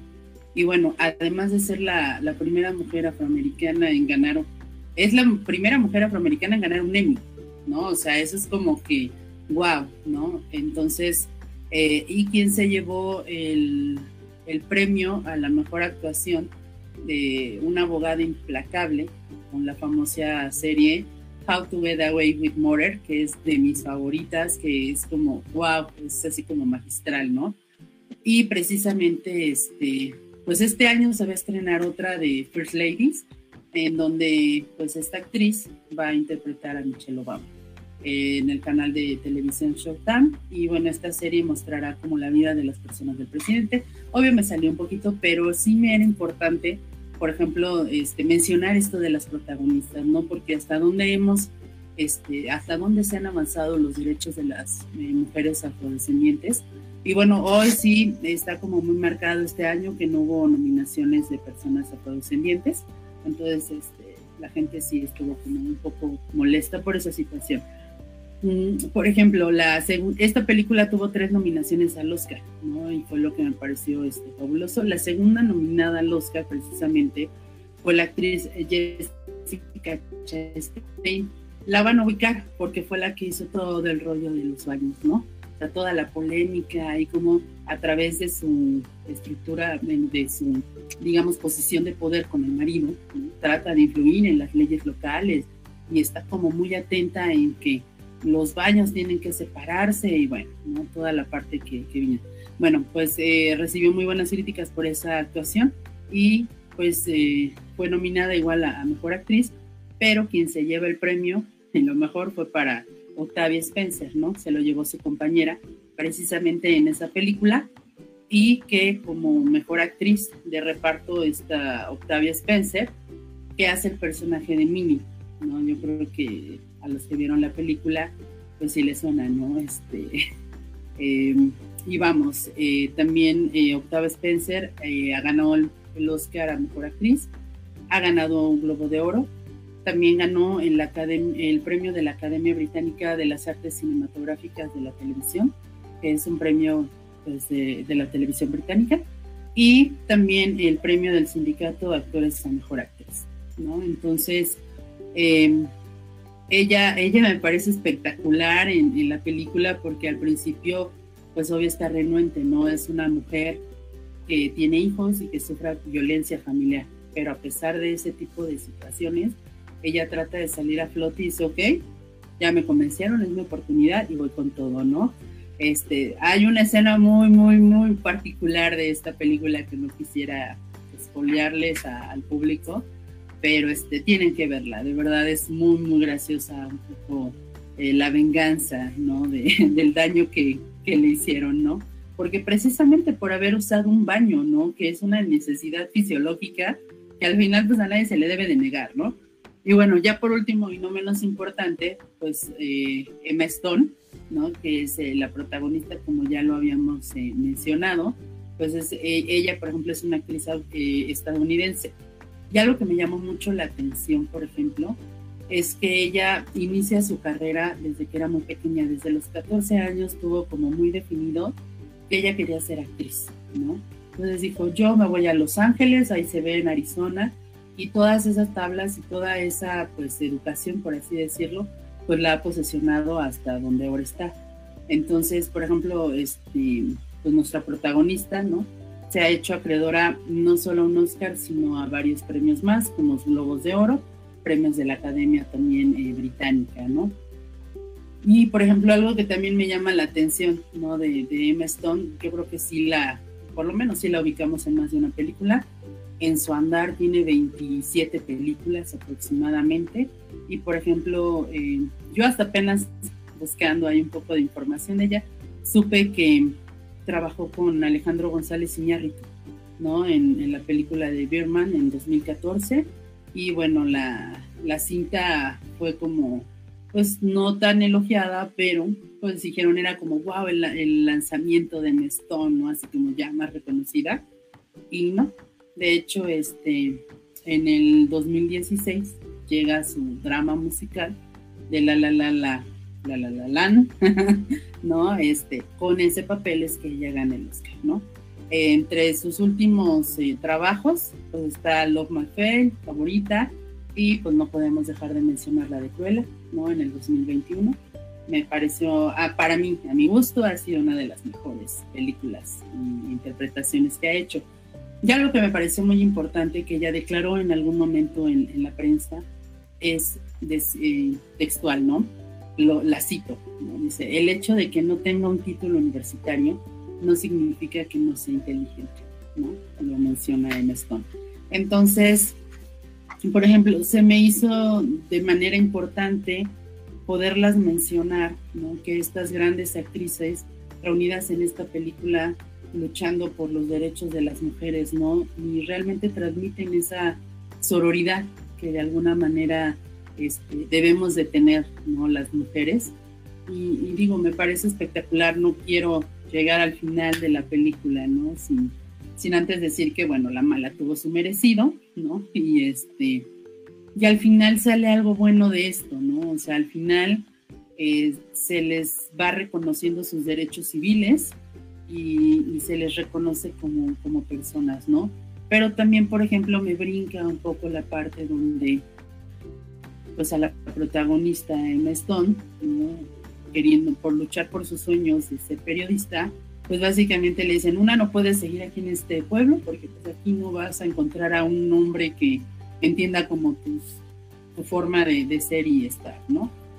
y otra donde precisamente mm, por parte de su familia ella siempre ha tenido, bueno, si no siempre lo tuvo, tuvo apoyo, ¿no? Al final la mamá reconoce, o sea, como que le reconoce esa parte de, has luchado por lo que quieres, me doy cuenta que tú naciste para esto y, estoy orgullosa de ti, ¿no? Y es el mayor reconocimiento, ¿no? Pero también como eh, históricamente a las mujeres pareciera que tomar el lado profesional difiere con lo personal, ¿no? O sea, es como eh, si tomas la decisión de ser profesionista, pareciera que no tienes derecho a casarte o tener hijos, cuando pues las mujeres podemos hacer pues muchas cosas, al final del día se pueden hacer muchas cosas, ¿no? No nada más nos enfocamos en una sola. Entonces, mm, fue muy maravilloso volver a ver esta película, ya la había visto. Me pareció sumamente interesante todas las historias, ¿no? Lo que yo comentaba al principio, al final somos mujeres de historia, cada una trae una historia personal y gracias, por ejemplo, a este espacio, pues que nos permite como compartir esas historias, ¿no? Personales y que ha habido más espacio para las mujeres, ¿no? Que ahora ya temas que parecieran tabú ya no lo son y que poco a poco nosotras hemos ido como luchando contra esas barreras. Al principio pues es entendible, ¿no? Estaban muy renuentes a, querer hablar o a querer contar su historia. Y, me pareció como espectacular la parte de la publicación del libro, ¿no? Y cuando Viola Davis, eh, Evelyn, va caminando y se va acordando de su hijo, dice, comentaban que entre eh, que iba a haber un escritor en la familia, ¿no? Y ella nunca se imaginó por su condición de, de mujer afrodescendiente, ¿no? Que ella podía ser una escritora, ¿no? Pareciera que ellas tenían el futuro ya marcado, delimitado, en decir, ok, eres mujer, ¿no? Americana sí, pero afrodescendiente. Entonces, eh, a lo más que podrían o podías aspirar era ser sirvienta, ¿no? Porque la abuela fue sirvienta, la mamá fue sirvienta y por consiguiente, siendo hija, también a ti te toca el rol de sirvienta, ¿no? Entonces digo, eh, es una película de verdad muy, yo al menos la, recomiendo mucho, ¿no? Donde este, pues nos damos cuenta de esa misma presión que tenían las personas porque su piel pues era de un tono diferente al, al blanco, ¿no? Entonces lo que comentábamos, el feminismo no nada más es la mujer blanca, la mujer eh, universitaria. Yo creo que el feminismo es, es para todas, sí, con diferentes, digamos, necesidades, pero al final de cuentas es una misma lucha de todas y para todas, ¿no? Entonces, este, no sé, algo que quieran agregar más ahí, digo, yo me, me fascino la, la película y y de verdad me, movió mucho y me estruje el corazón, ¿no? De, pensar que en esos años las mujeres pasaban por esto, ¿no? O sea, por, por simplemente tener un diferente tono de piel, ¿no? Entonces... Sí, creo que eh, justamente, justamente eh, escuchamos mucho y, y, y mucho de la lucha de los afroamericanos, ¿no? De romper con la esclavitud y de ir ganando derechos, pero en ese proceso, los que lo han ido logrando y los que lo han ido adquiriendo, este, son los, los hombres. Y entonces, eh, ese, ahí podemos notar cómo estas mujeres tienen no solamente la lucha por ser mujer, sino por pertenecer a un, grupo este, racial en particular. Entonces se enfrentan doblemente a esa, a esa opresión. Y, si esta película pues tiene muchos matices desde muchos elementos eh, que se han presentado en otras películas y en otras historias, como simplemente el hecho de, de cuál es la posición y cuál es la forma de tratar a las personas que trabajan en casa, ¿no? Hay, hay cada vez también más, más búsquedas por los derechos de eh, las personas que, que, hacen estos servicios en, en, este, en el hogar, ¿no? Que se está buscando, pues eso, que tengan seguro social, que tengan otros, otro tipo de derechos y que, bueno, pues ellas ahí justo estaban representando eso. Eh, que se, se han visto historias donde se les esclaviza, ¿no? Es decir, entran a trabajar y esta famosa este, posición de planta, Donde entran a trabajar y este y no les dejan volver a salir, ¿no? No, no vuelven a tener derecho de, su libertad y de sus tiempos.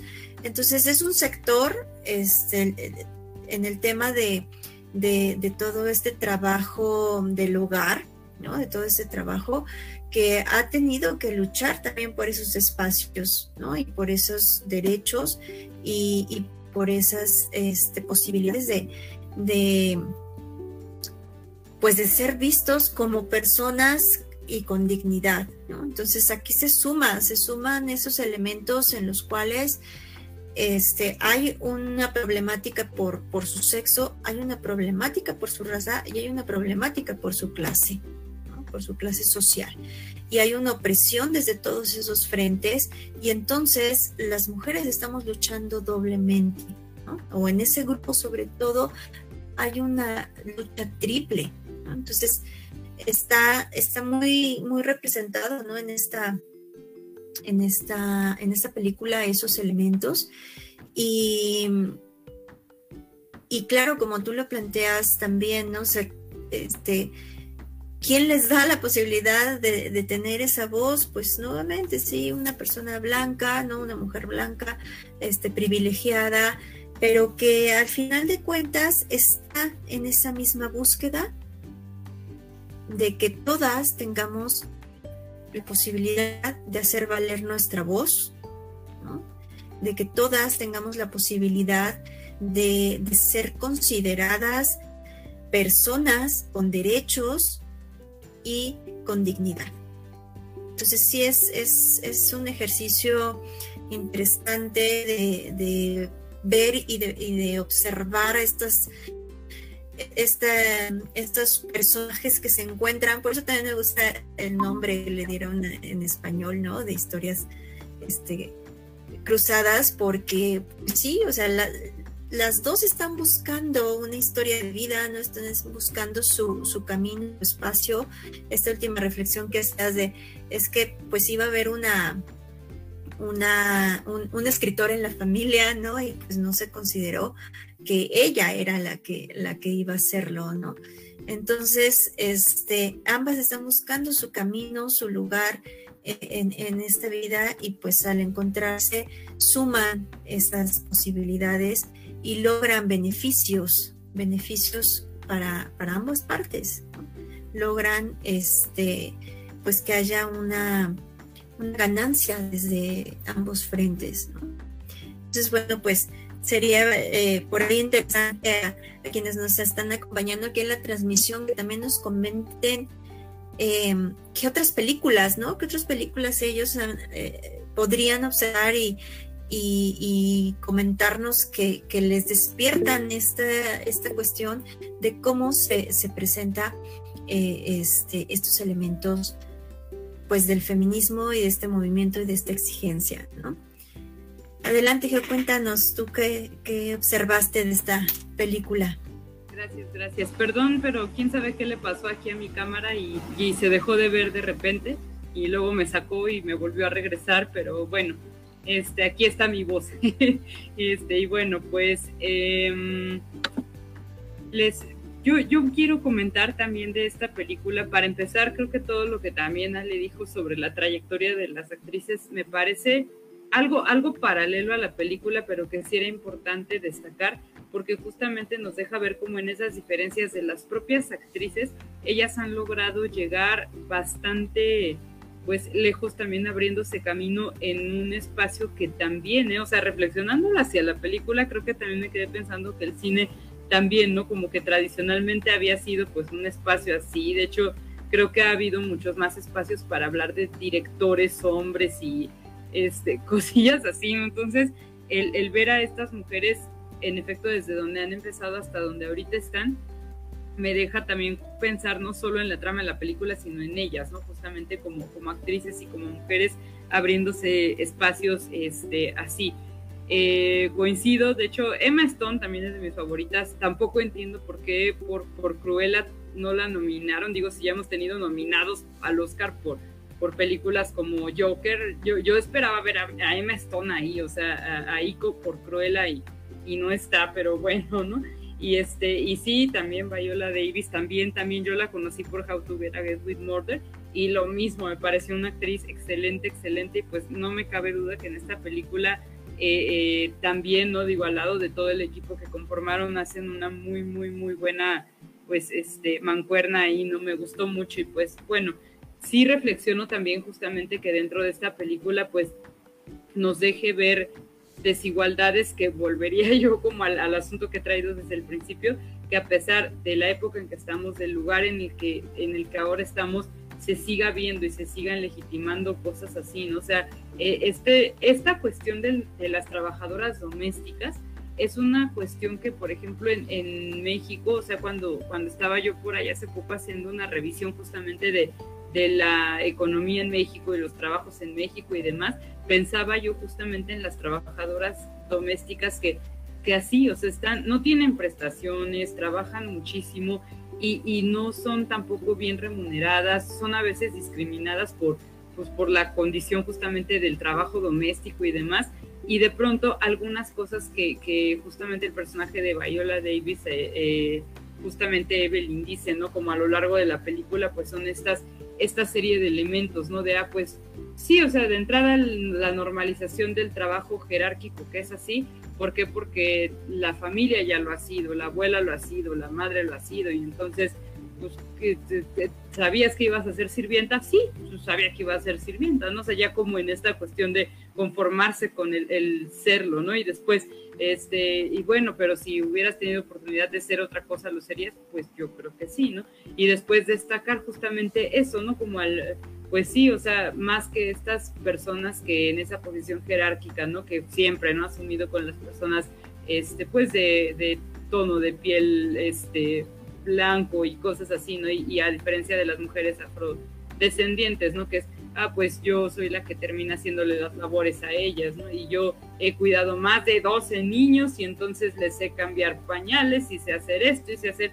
Y entonces de pronto vemos como esas condiciones de desigualdad que si nos ponemos a pensar en las propias trabajadoras domésticas de nuestro contexto y no nos vamos, eh, reiteraría como tan lejos, ahí están, ¿no? ¿Y cuánto es lo que realmente estás ganando? Pues esto, ¿no? ¿Y cuánto es esto, esta hora que tú ganas al mes? Pues tanto, ¿no? Y realmente eso no les da calidad de vida, ¿no? Y entonces yo pensé como mucho en eso, ¿no? Como la, la reflexión sobre eso, sobre esas desigualdades, esa, esas condiciones en las que estamos, o sea, las condiciones de privilegio en las que en efecto algunas mujeres están respecto a otras mujeres y creo que ahí hace todavía falta un poquito de ese clic, de ese vínculo que también se, se, tiene pues que generar de sororidad entre, entre mujeres que estamos en esos distintos espacios, escenarios y demás. Este, justamente el, martes que pues hubo todo, eh, movimiento, alguien, alguien me preguntó en la tarde este, que por qué yo no había ido a marchar, ¿no? Y, este, y ese día eh, a mí me dio mucha curiosidad porque dije, bueno, estábamos en distintos contextos, en distintos escenarios, ¿no? Y este, alguien como que se enojó conmigo, o sea, porque sí me hizo ese comentario como de, ¿por qué no fuiste tú a, la marcha? O sea, pero fue en, esa cuestión molesta, ¿no? Como de, es que también, si te proclamas feminista, tendrías que estar ahí. Dije, bueno, no me preguntaste cómo estoy para empezar, ¿no? Ese día eh, justamente Manuel le conté y este, les pasó a ustedes que vieron que de repente de la nada me, me fui del, del MIT y este, por, les digo, pues es una condición también de salud, ¿no? Yo anduve en, friega todo el día y de repente ya como que en, la noche me dio la subida de azúcar tremenda de repente y entonces me, pues me, me cansé y me quedé dormida, ¿no? Y entonces eh, de pronto dije, creo que de repente nos falta como que entre nosotras tener más empatía, ¿no? Y cuestionarnos de repente eso, ¿no? Como a ver, pero este, no pasa nada si tú no pudiste ir a marchar, ¿no? A lo mejor tú también estás en un trabajo justamente en el que está de por sí uno mal pagado y no te dejan salir y, y este eh, y no puedes ir a lo que van a otras mujeres y también desde la otra posición pues tampoco juzgar a las mujeres que salen a marchar y que ese día rompieron cristales y lo que sea porque están en un contexto completamente distinto al nuestro, ¿no? Y entonces esta película que, que a mí me dejó ver mucho esa cuestión de desigualdades en diferentes aspectos, creo que yo lo puedo ver desde ese punto, ¿no? Como, o sea, qué está pasando en los diferentes espacios en los que vivimos. No todas tenemos los mismos privilegios que tienen otras, entonces creo que ese cuestionamiento es algo que hablando del, feminismo y del Día de las Mujeres vale la pena también detenernos a, a reflexionar. Pues sería esa mi, mi aporte. A lo mejor me volé un poco, pero esa película me llevó a pensar todo, todo eso. ¿no? Pues, no, sí, claro, Geo. No, no, no, de hecho no te volaste, o sea, digamos lo que son los diferentes como ejes, ¿no? Que que puede tener de análisis la, película, porque precisamente eh, me hace sentido la parte de que está ambientada en los años 60, pero en realidad la situación actual no dista mucho de esa, de, de, esa parte, ¿no? Pensaba en los derechos, como comentabas, de las trabajadoras domésticas, que al final sí se han ganado, pero no los han hecho valer, no las respetan, siguen con las mismas jornadas, y no, pareciera que es como, ay, te voy a dar vacaciones porque soy muy buena este, persona y muy buen patrón. No, es que por ley no te corresponde un pago justo por el trabajo. Si nos ponemos a pensar en este mundo, en esta, pues digamos, modernidad donde las mujeres tenemos que salir a trabajar, en algunos casos hay mujeres que se tienen que quedar haciendo ese trabajo, ¿no? En el caso de las trabajadoras domésticas, y, si no hacen ese trabajo en casa, realmente no funciona un hogar, ¿no? O sea, hay mujeres que por más eh, que quisieran, pues su trabajo no se los permite, ¿no? Porque la vida ahorita está en que pues trabajamos hombres y mujeres para poder salir adelante, ¿no? Y también, este, pues esa parte, ¿no? Lo que mencionabas que es como generacional, no podían aspirar a, entonces, sí, o sea, la inspiración viene pues de una mujer blanca, en este caso de Emma Stone, pero al final les da esa luz de esperanza, de decir, puedo ser escritora y no nada más, ¿no? Y también esta película nos eh, refleja la parte de los cuidados, ¿no? La parte de la responsabilidad de las mujeres hacia los cuidados, que hay veces que por el hecho de ser mujeres, este, tienes que quedar a cuidar a la abuelita, al hermano, te tienes que hacer cargo de, de tus hermanos de la casa, hacerles de desayunar, o sea, y no, no tienen como esa, esa digámoslo, libertad, ¿no? Eh, aquí vuelve a, o sea, lo refleja en esa época de los 60, pero lo trasladamos a este modo actual, 2022, y, y, vamos, o sea, no hay mucha diferencia, ¿no? De las mujeres que tienen que dejar sus actividades por el cuidado, ¿no? Pero también en dónde está ese cuidado, digamos, personal, la importancia que tiene el, que tú estés bien, ¿no?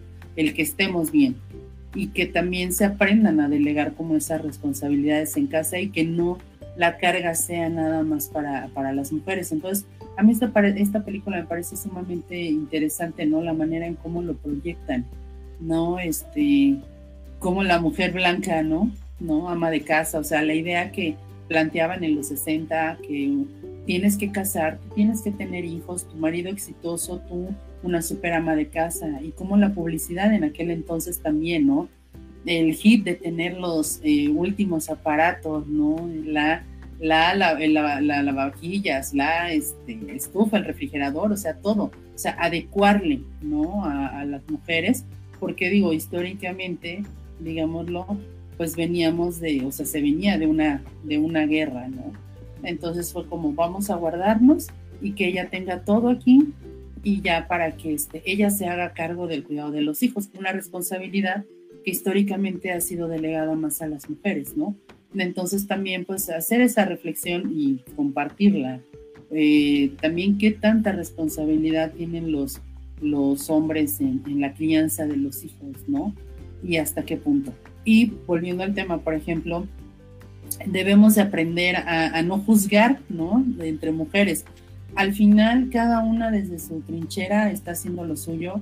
El feminismo ahora sí que es 7 por 24, 365 días del año, y no por el hecho de no asistir a una marcha. Eh, estás dejando de ser una buena feminista, ¿no? Porque pareciera que hay como un feministómetro, ¿no? Donde, ah, si haces esto, eres feminista, si no lo haces, no, eres una mala feminista.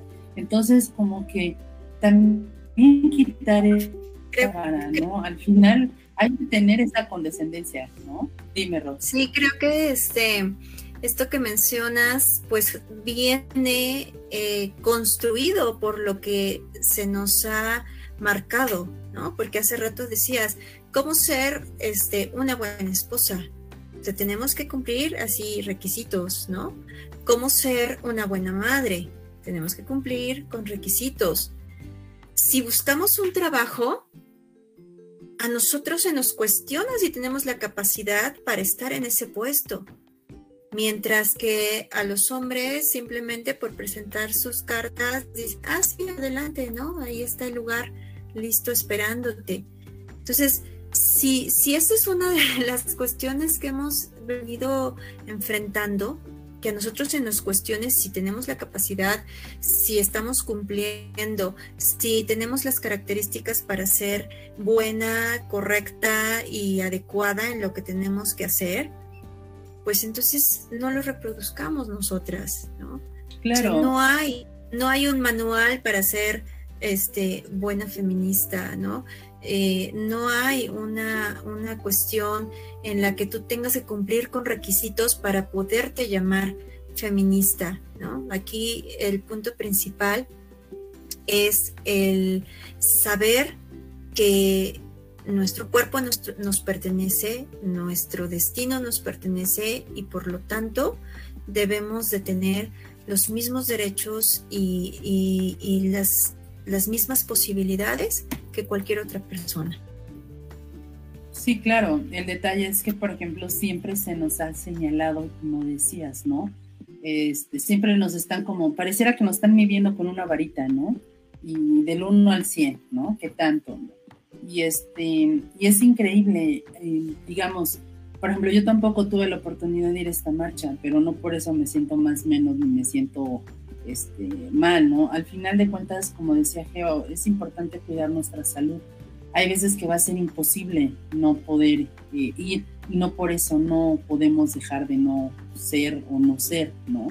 La parte donde, digámoslo, es, puede ser, ¿no? O sea, em, digamos, cada una, como lo mencioné desde, la, desde su trinchera, y al final, el feminismo es un ejercicio que se debe de practicar al día a día.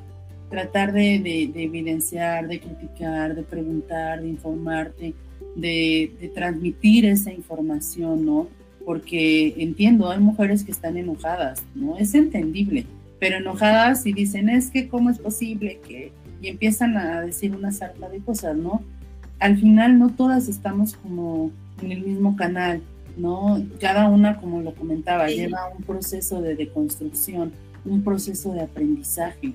Entonces tenemos que eh, tener esa sororidad y esa comprensión y no señalar y no recriminar y no decir, oye, es que ¿por qué? ¿no? Y luego, luego el enfado. Entonces... Aquí, este, ahorita me encantó con, con, esto que ahorita Geo dice, bueno, mi cámara dejó de funcionar, pero aquí está mi voz, ¿no? Creo que... Claro, ella está usando la voz. Es el, ejemplo, es importante. es el ejemplo en ese sentido. Tal vez no puedo estar presencialmente ahí, pero eso no quita que haya una, una exigencia, ¿no? ¿Cómo ves, Geo? Sí, definitivamente lo, así lo, lo creo este, me gustó mucho que hayas rescatado como esa frase que dije sin querer, ¿no? De no está mi, cámara, pero está mi voz. Y justo, ¿no? Creo que esto que también hemos estado hablando hoy, todo esto que decimos de, las diferentes formas de manifestarnos, de encontrar la manera de, de, decir todo lo que hemos reflexionado y estamos aprendiendo sobre nuestra eh, condición de, de, mujeres actualmente, pues es una forma en la que cada una en efecto va dejando plasmado esa, plasmada esa voz, esa, esa necesidad de decir aquí estamos y, y vamos a unirnos y hacer que otras mujeres también nos escuchen. Entonces, creo para mí es algo muy, muy, muy interesante, muy bonito y, y, y, sí, ¿no? O sea, yo ahora, ahorita me siento rara por no tenerla, no, no poder verme en la cámara, en efecto, pero, pero seguir aquí dialogando, seguir hablando de todo esto me deja de verdad muchísima reflexión y siempre que, que, una puede estar en estos espacios con grandes mujeres como, como hoy con ustedes, de verdad creo que siempre deja también un gran aprendizaje. Sí, pues ha sido una charla este, muy, muy interesante y con muchos planteamientos que, que, que nos permiten reflexionar, ¿no? Pero bueno, pues vamos a ir cerrando porque ya nos va a llegar aquí la medianoche, ¿no? Y, creo que eh, algo, algo mm, les decía hace rato, ¿no? A quienes nos han estado siguiendo en la transmisión, pues ellos se observan, ¿no? Las situaciones que nosotros estamos comentando, o será que nosotros eh, nos hemos involucrado tanto en estos temas que ya no podemos dejar de tener esos lentes morados, ¿no? Ya difícilmente podemos ver todo lo que está a nuestro alrededor sin cuestionarlo, sin, sin ver si se, si, eh, qué está pasando con este sistema patriarcal. Y entonces me gustaría saber si les ha pasado eso, de toparse con cosas que antes les gustaban y que antes les parecían, hablando de estas producciones, ¿no? Series, películas, este, y que ahora lo cuestionan y dicen, chin, es que están perpetuando estos estereotipos de género, ¿no? O están remarcando estas, estas situaciones. ¿Qué ha pasado con ustedes con esta, con el uso de estos lentes morados? Uf, esa es una pregunta que, que, híjole, muy, muy, muy buena. Yo Fíjate que ahorita que lo dices, eh, me hiciste recordar dos trabajos que justamente que realicé con, con, la psicóloga amiga que les conté, Gloria Contreras Jiménez, que me introdujo ahí al, al feminismo porque ella me dijo, ¿no? Me, me, aventó a, dice, pues a ti que te gusta hacer el análisis del discurso, vamos a aventarnos un trabajo sobre el análisis de canciones de banda, ¿no? Me dijo. Entonces, digo, a mí no, no me gustan las canciones de banda, nunca me han gustado, pero gracias a ese trabajo empecé a cuestionar otras, ¿no? O sea, otras canciones que yo misma escuchaba y, después caí en cuenta de que la mayoría de las canciones que hablan de amor, hablan de amor romántico, o sea, de esta idea justamente como del, del enfrentamiento de, de, eso, del amor loco, este, incondicional, posesivo, este, eh, totalmente entregado sobre todo de las mujeres hacia los hombres, ¿no? Y que a veces eh, algo que, reflexionábamos en ese trabajo es que esos justamente como que eh, eh, productos culturales, digamos, que llegan a nosotras, están legitimando también estereotipos y maneras de comportarse dentro de las relaciones, lo cual luego resulta peligroso para nosotras, sobre todo en, ese tipo de vínculos que establecemos, por ejemplo, emocionalmente, pues con, con amigos, parejas e incluso familia, ¿no? Que nosotras tengamos, ¿no? Entonces, después de, por ejemplo, de haberlo, este, haber hecho ese trabajo, estaba poniéndole atención a la canción de Amar y Querer de José José. Y, es un, yo sé que es un clásico de la música, pero yo terminé así de, no puede ser que diga esto, ¿no? Que amar es sufrir y querer es gozar y este, y toda la serie de cosas, ¿no? El que ama no puede pensar, todo lo da y dije, no, no estoy así como entendiendo por qué dice eso.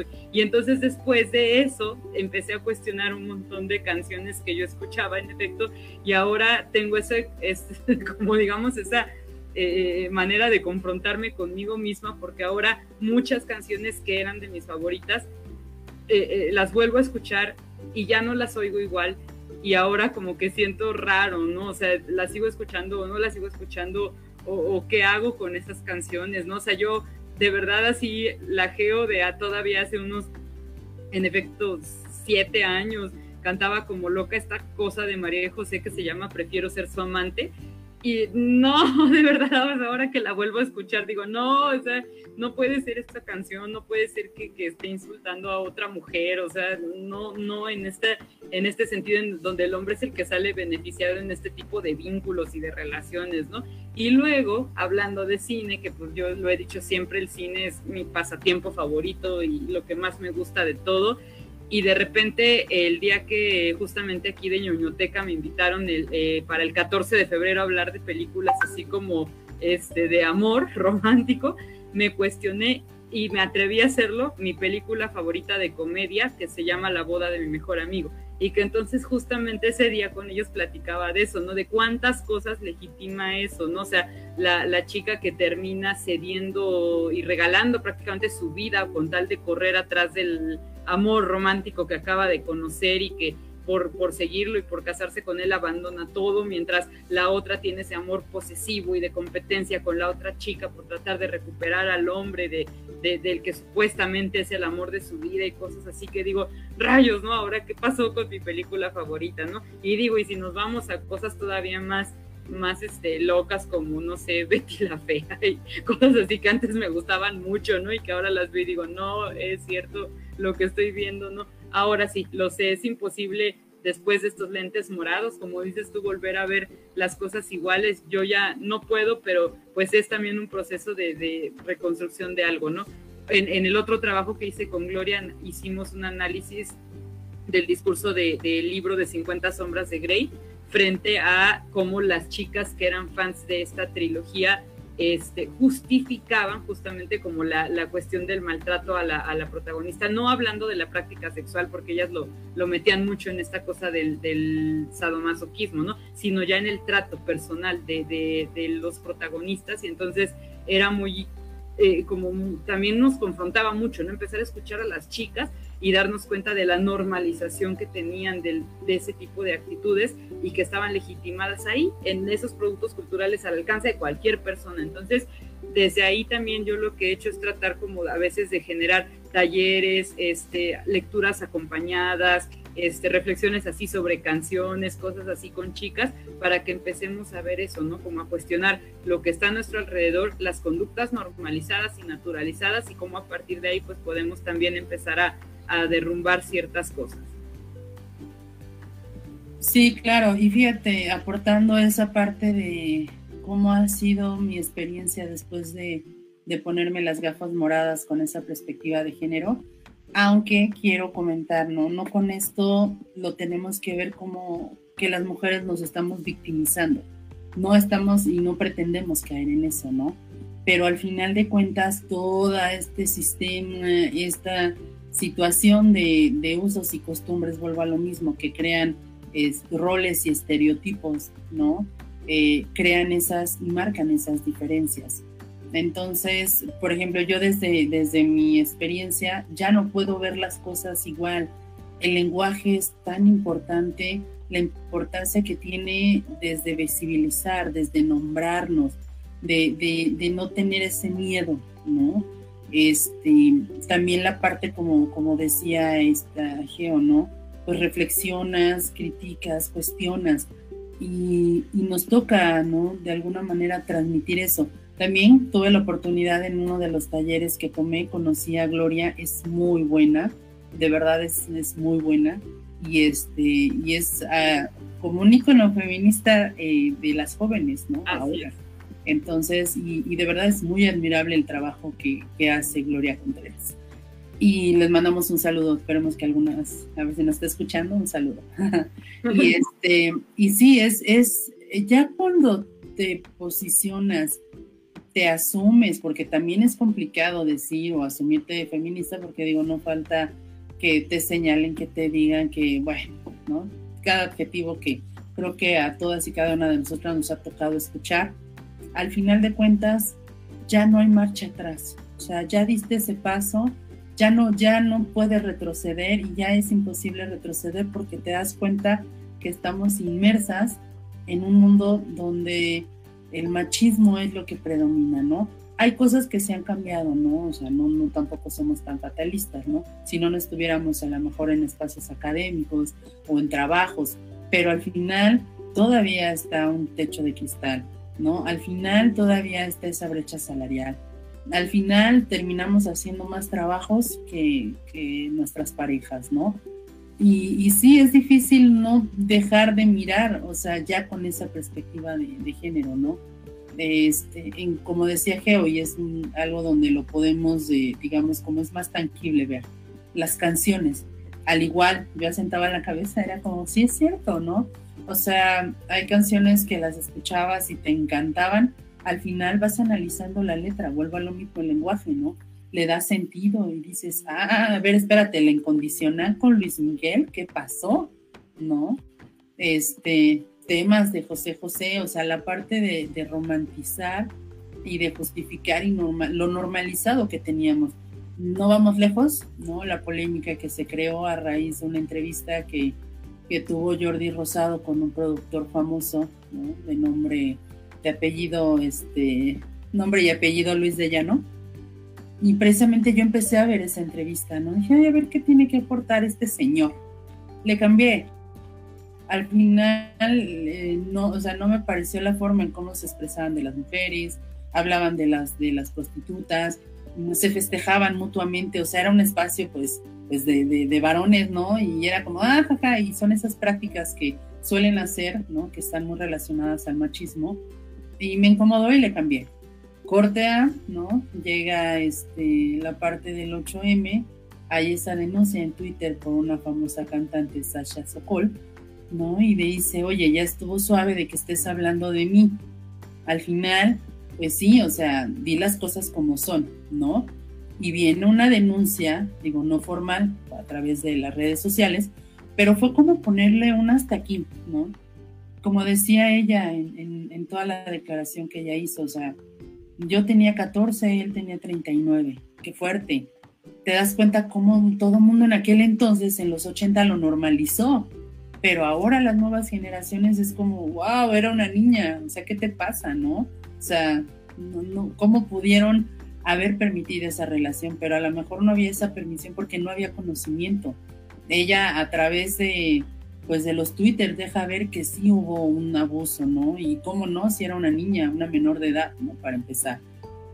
Entonces vemos este tipo de casos y obvio ya no se va a poder hacer como mucho porque eso ya pasó hace 20, 30 años, pero al final esto nos queda como un antecedente para darnos cuenta y nos seguimos ya, o sea, ya no nos tragamos ese cuento, pues ya vimos la denuncia de ella y fue como, oh, sí, o sea, fue como, no sabíamos lo que ella estaba pasando en ese momento, ¿no?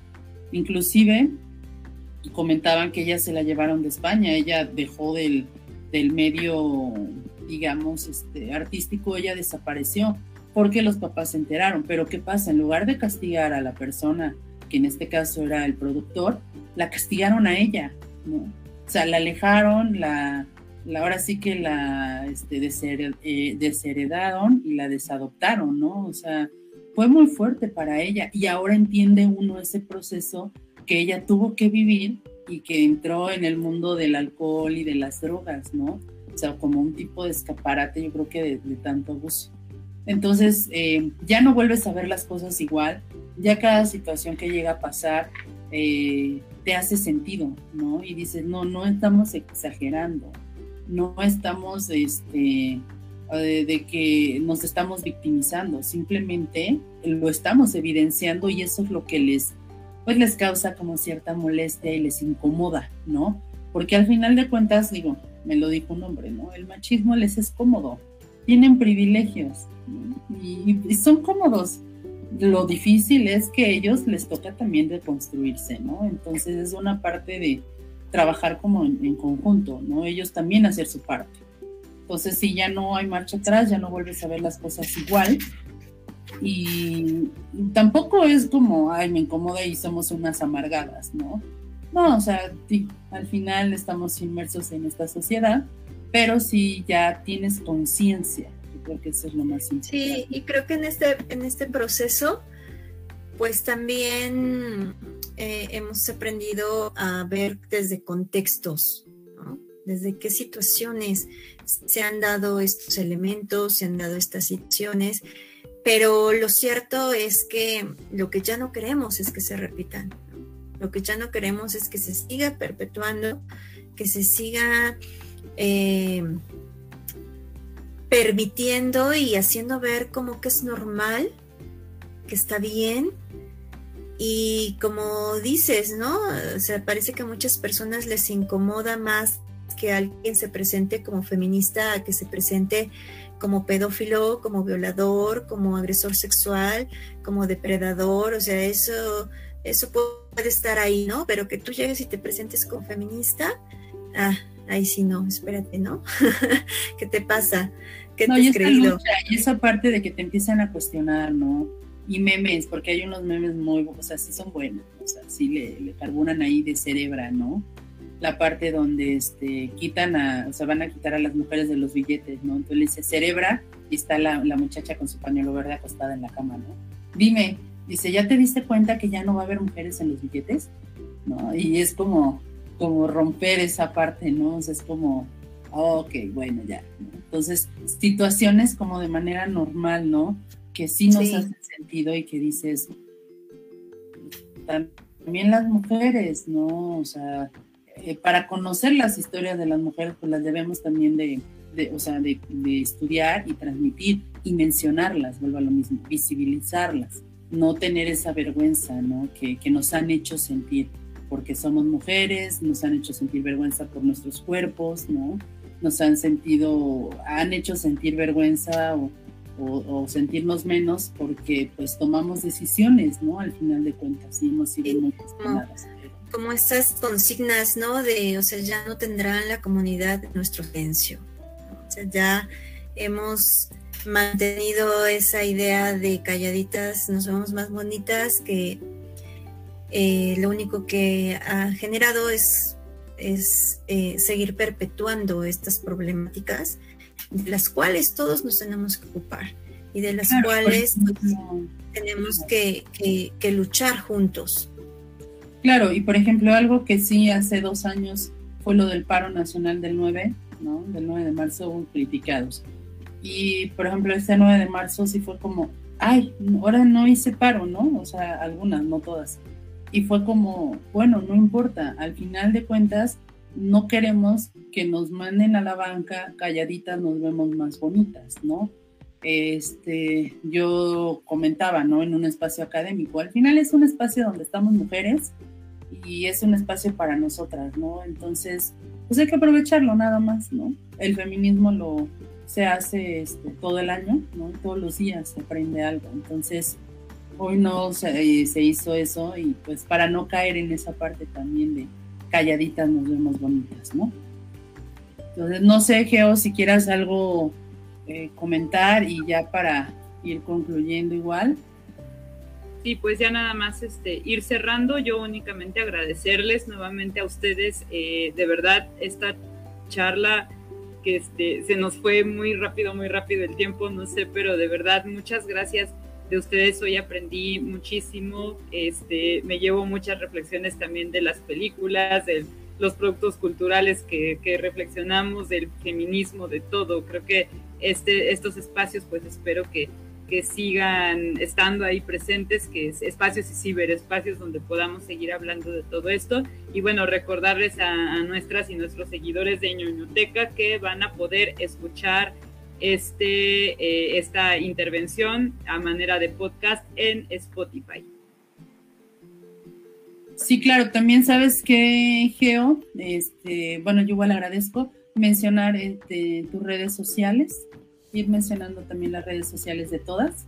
Ah, claro, claro. A mí, en, en, mí, en mi caso, me pueden encontrar en el Facebook como Georgina Ortega eh, Instagram Georgina Ortega 89 y pues son las redes realmente en las que estoy más activa. Luego ando en Twitter, en TikTok, pero solo de, espía. Entonces eh, activa solamente en Facebook e Instagram como Georgina Ortega y Georgina Ortega 89. Pues muchas gracias.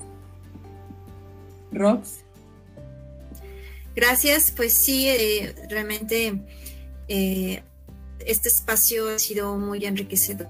Hay muchísimos elementos que que considerar, muchísimos temas que todavía podríamos seguir aquí abordando, pero que bueno, pues eh, agradezco los comentarios del día los aprendizajes, eh, mi admiración para ustedes que pues están en esta presencia y en esta lucha constante por, por este feminismo que necesita verse, que necesita escucharse y que necesita pues dejar huella, ¿no? Dejar un, cambio histórico que nos hace falta, romper con ese sistema.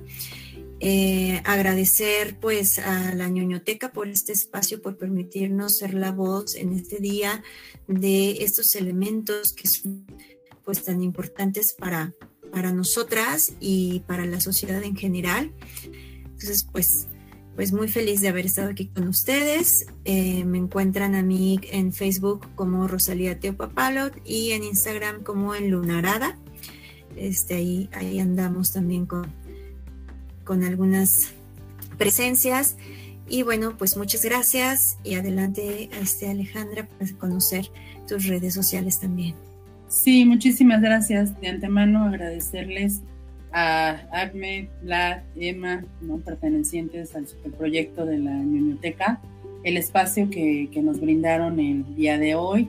También pues hacerles eh, de que pueden escuchar este episodio a través de Spotify y pues agradecer también la oportunidad que tuve de compartir este espacio con mujeres maravillosas, mujeres inteligentes, mujeres de lucha, ¿no? Que, que poco a poco cada quien con su historia hemos ido haciendo historia, ¿no? De manera personal y social y cada una desde la trinchera ha luchado, ¿no? Por, por lo que creemos. Entonces, eh, yo encantada y feliz y me encuentran en Facebook como Ale Duquec y en Instagram como Ale Duquec, o sea, igual, ¿no?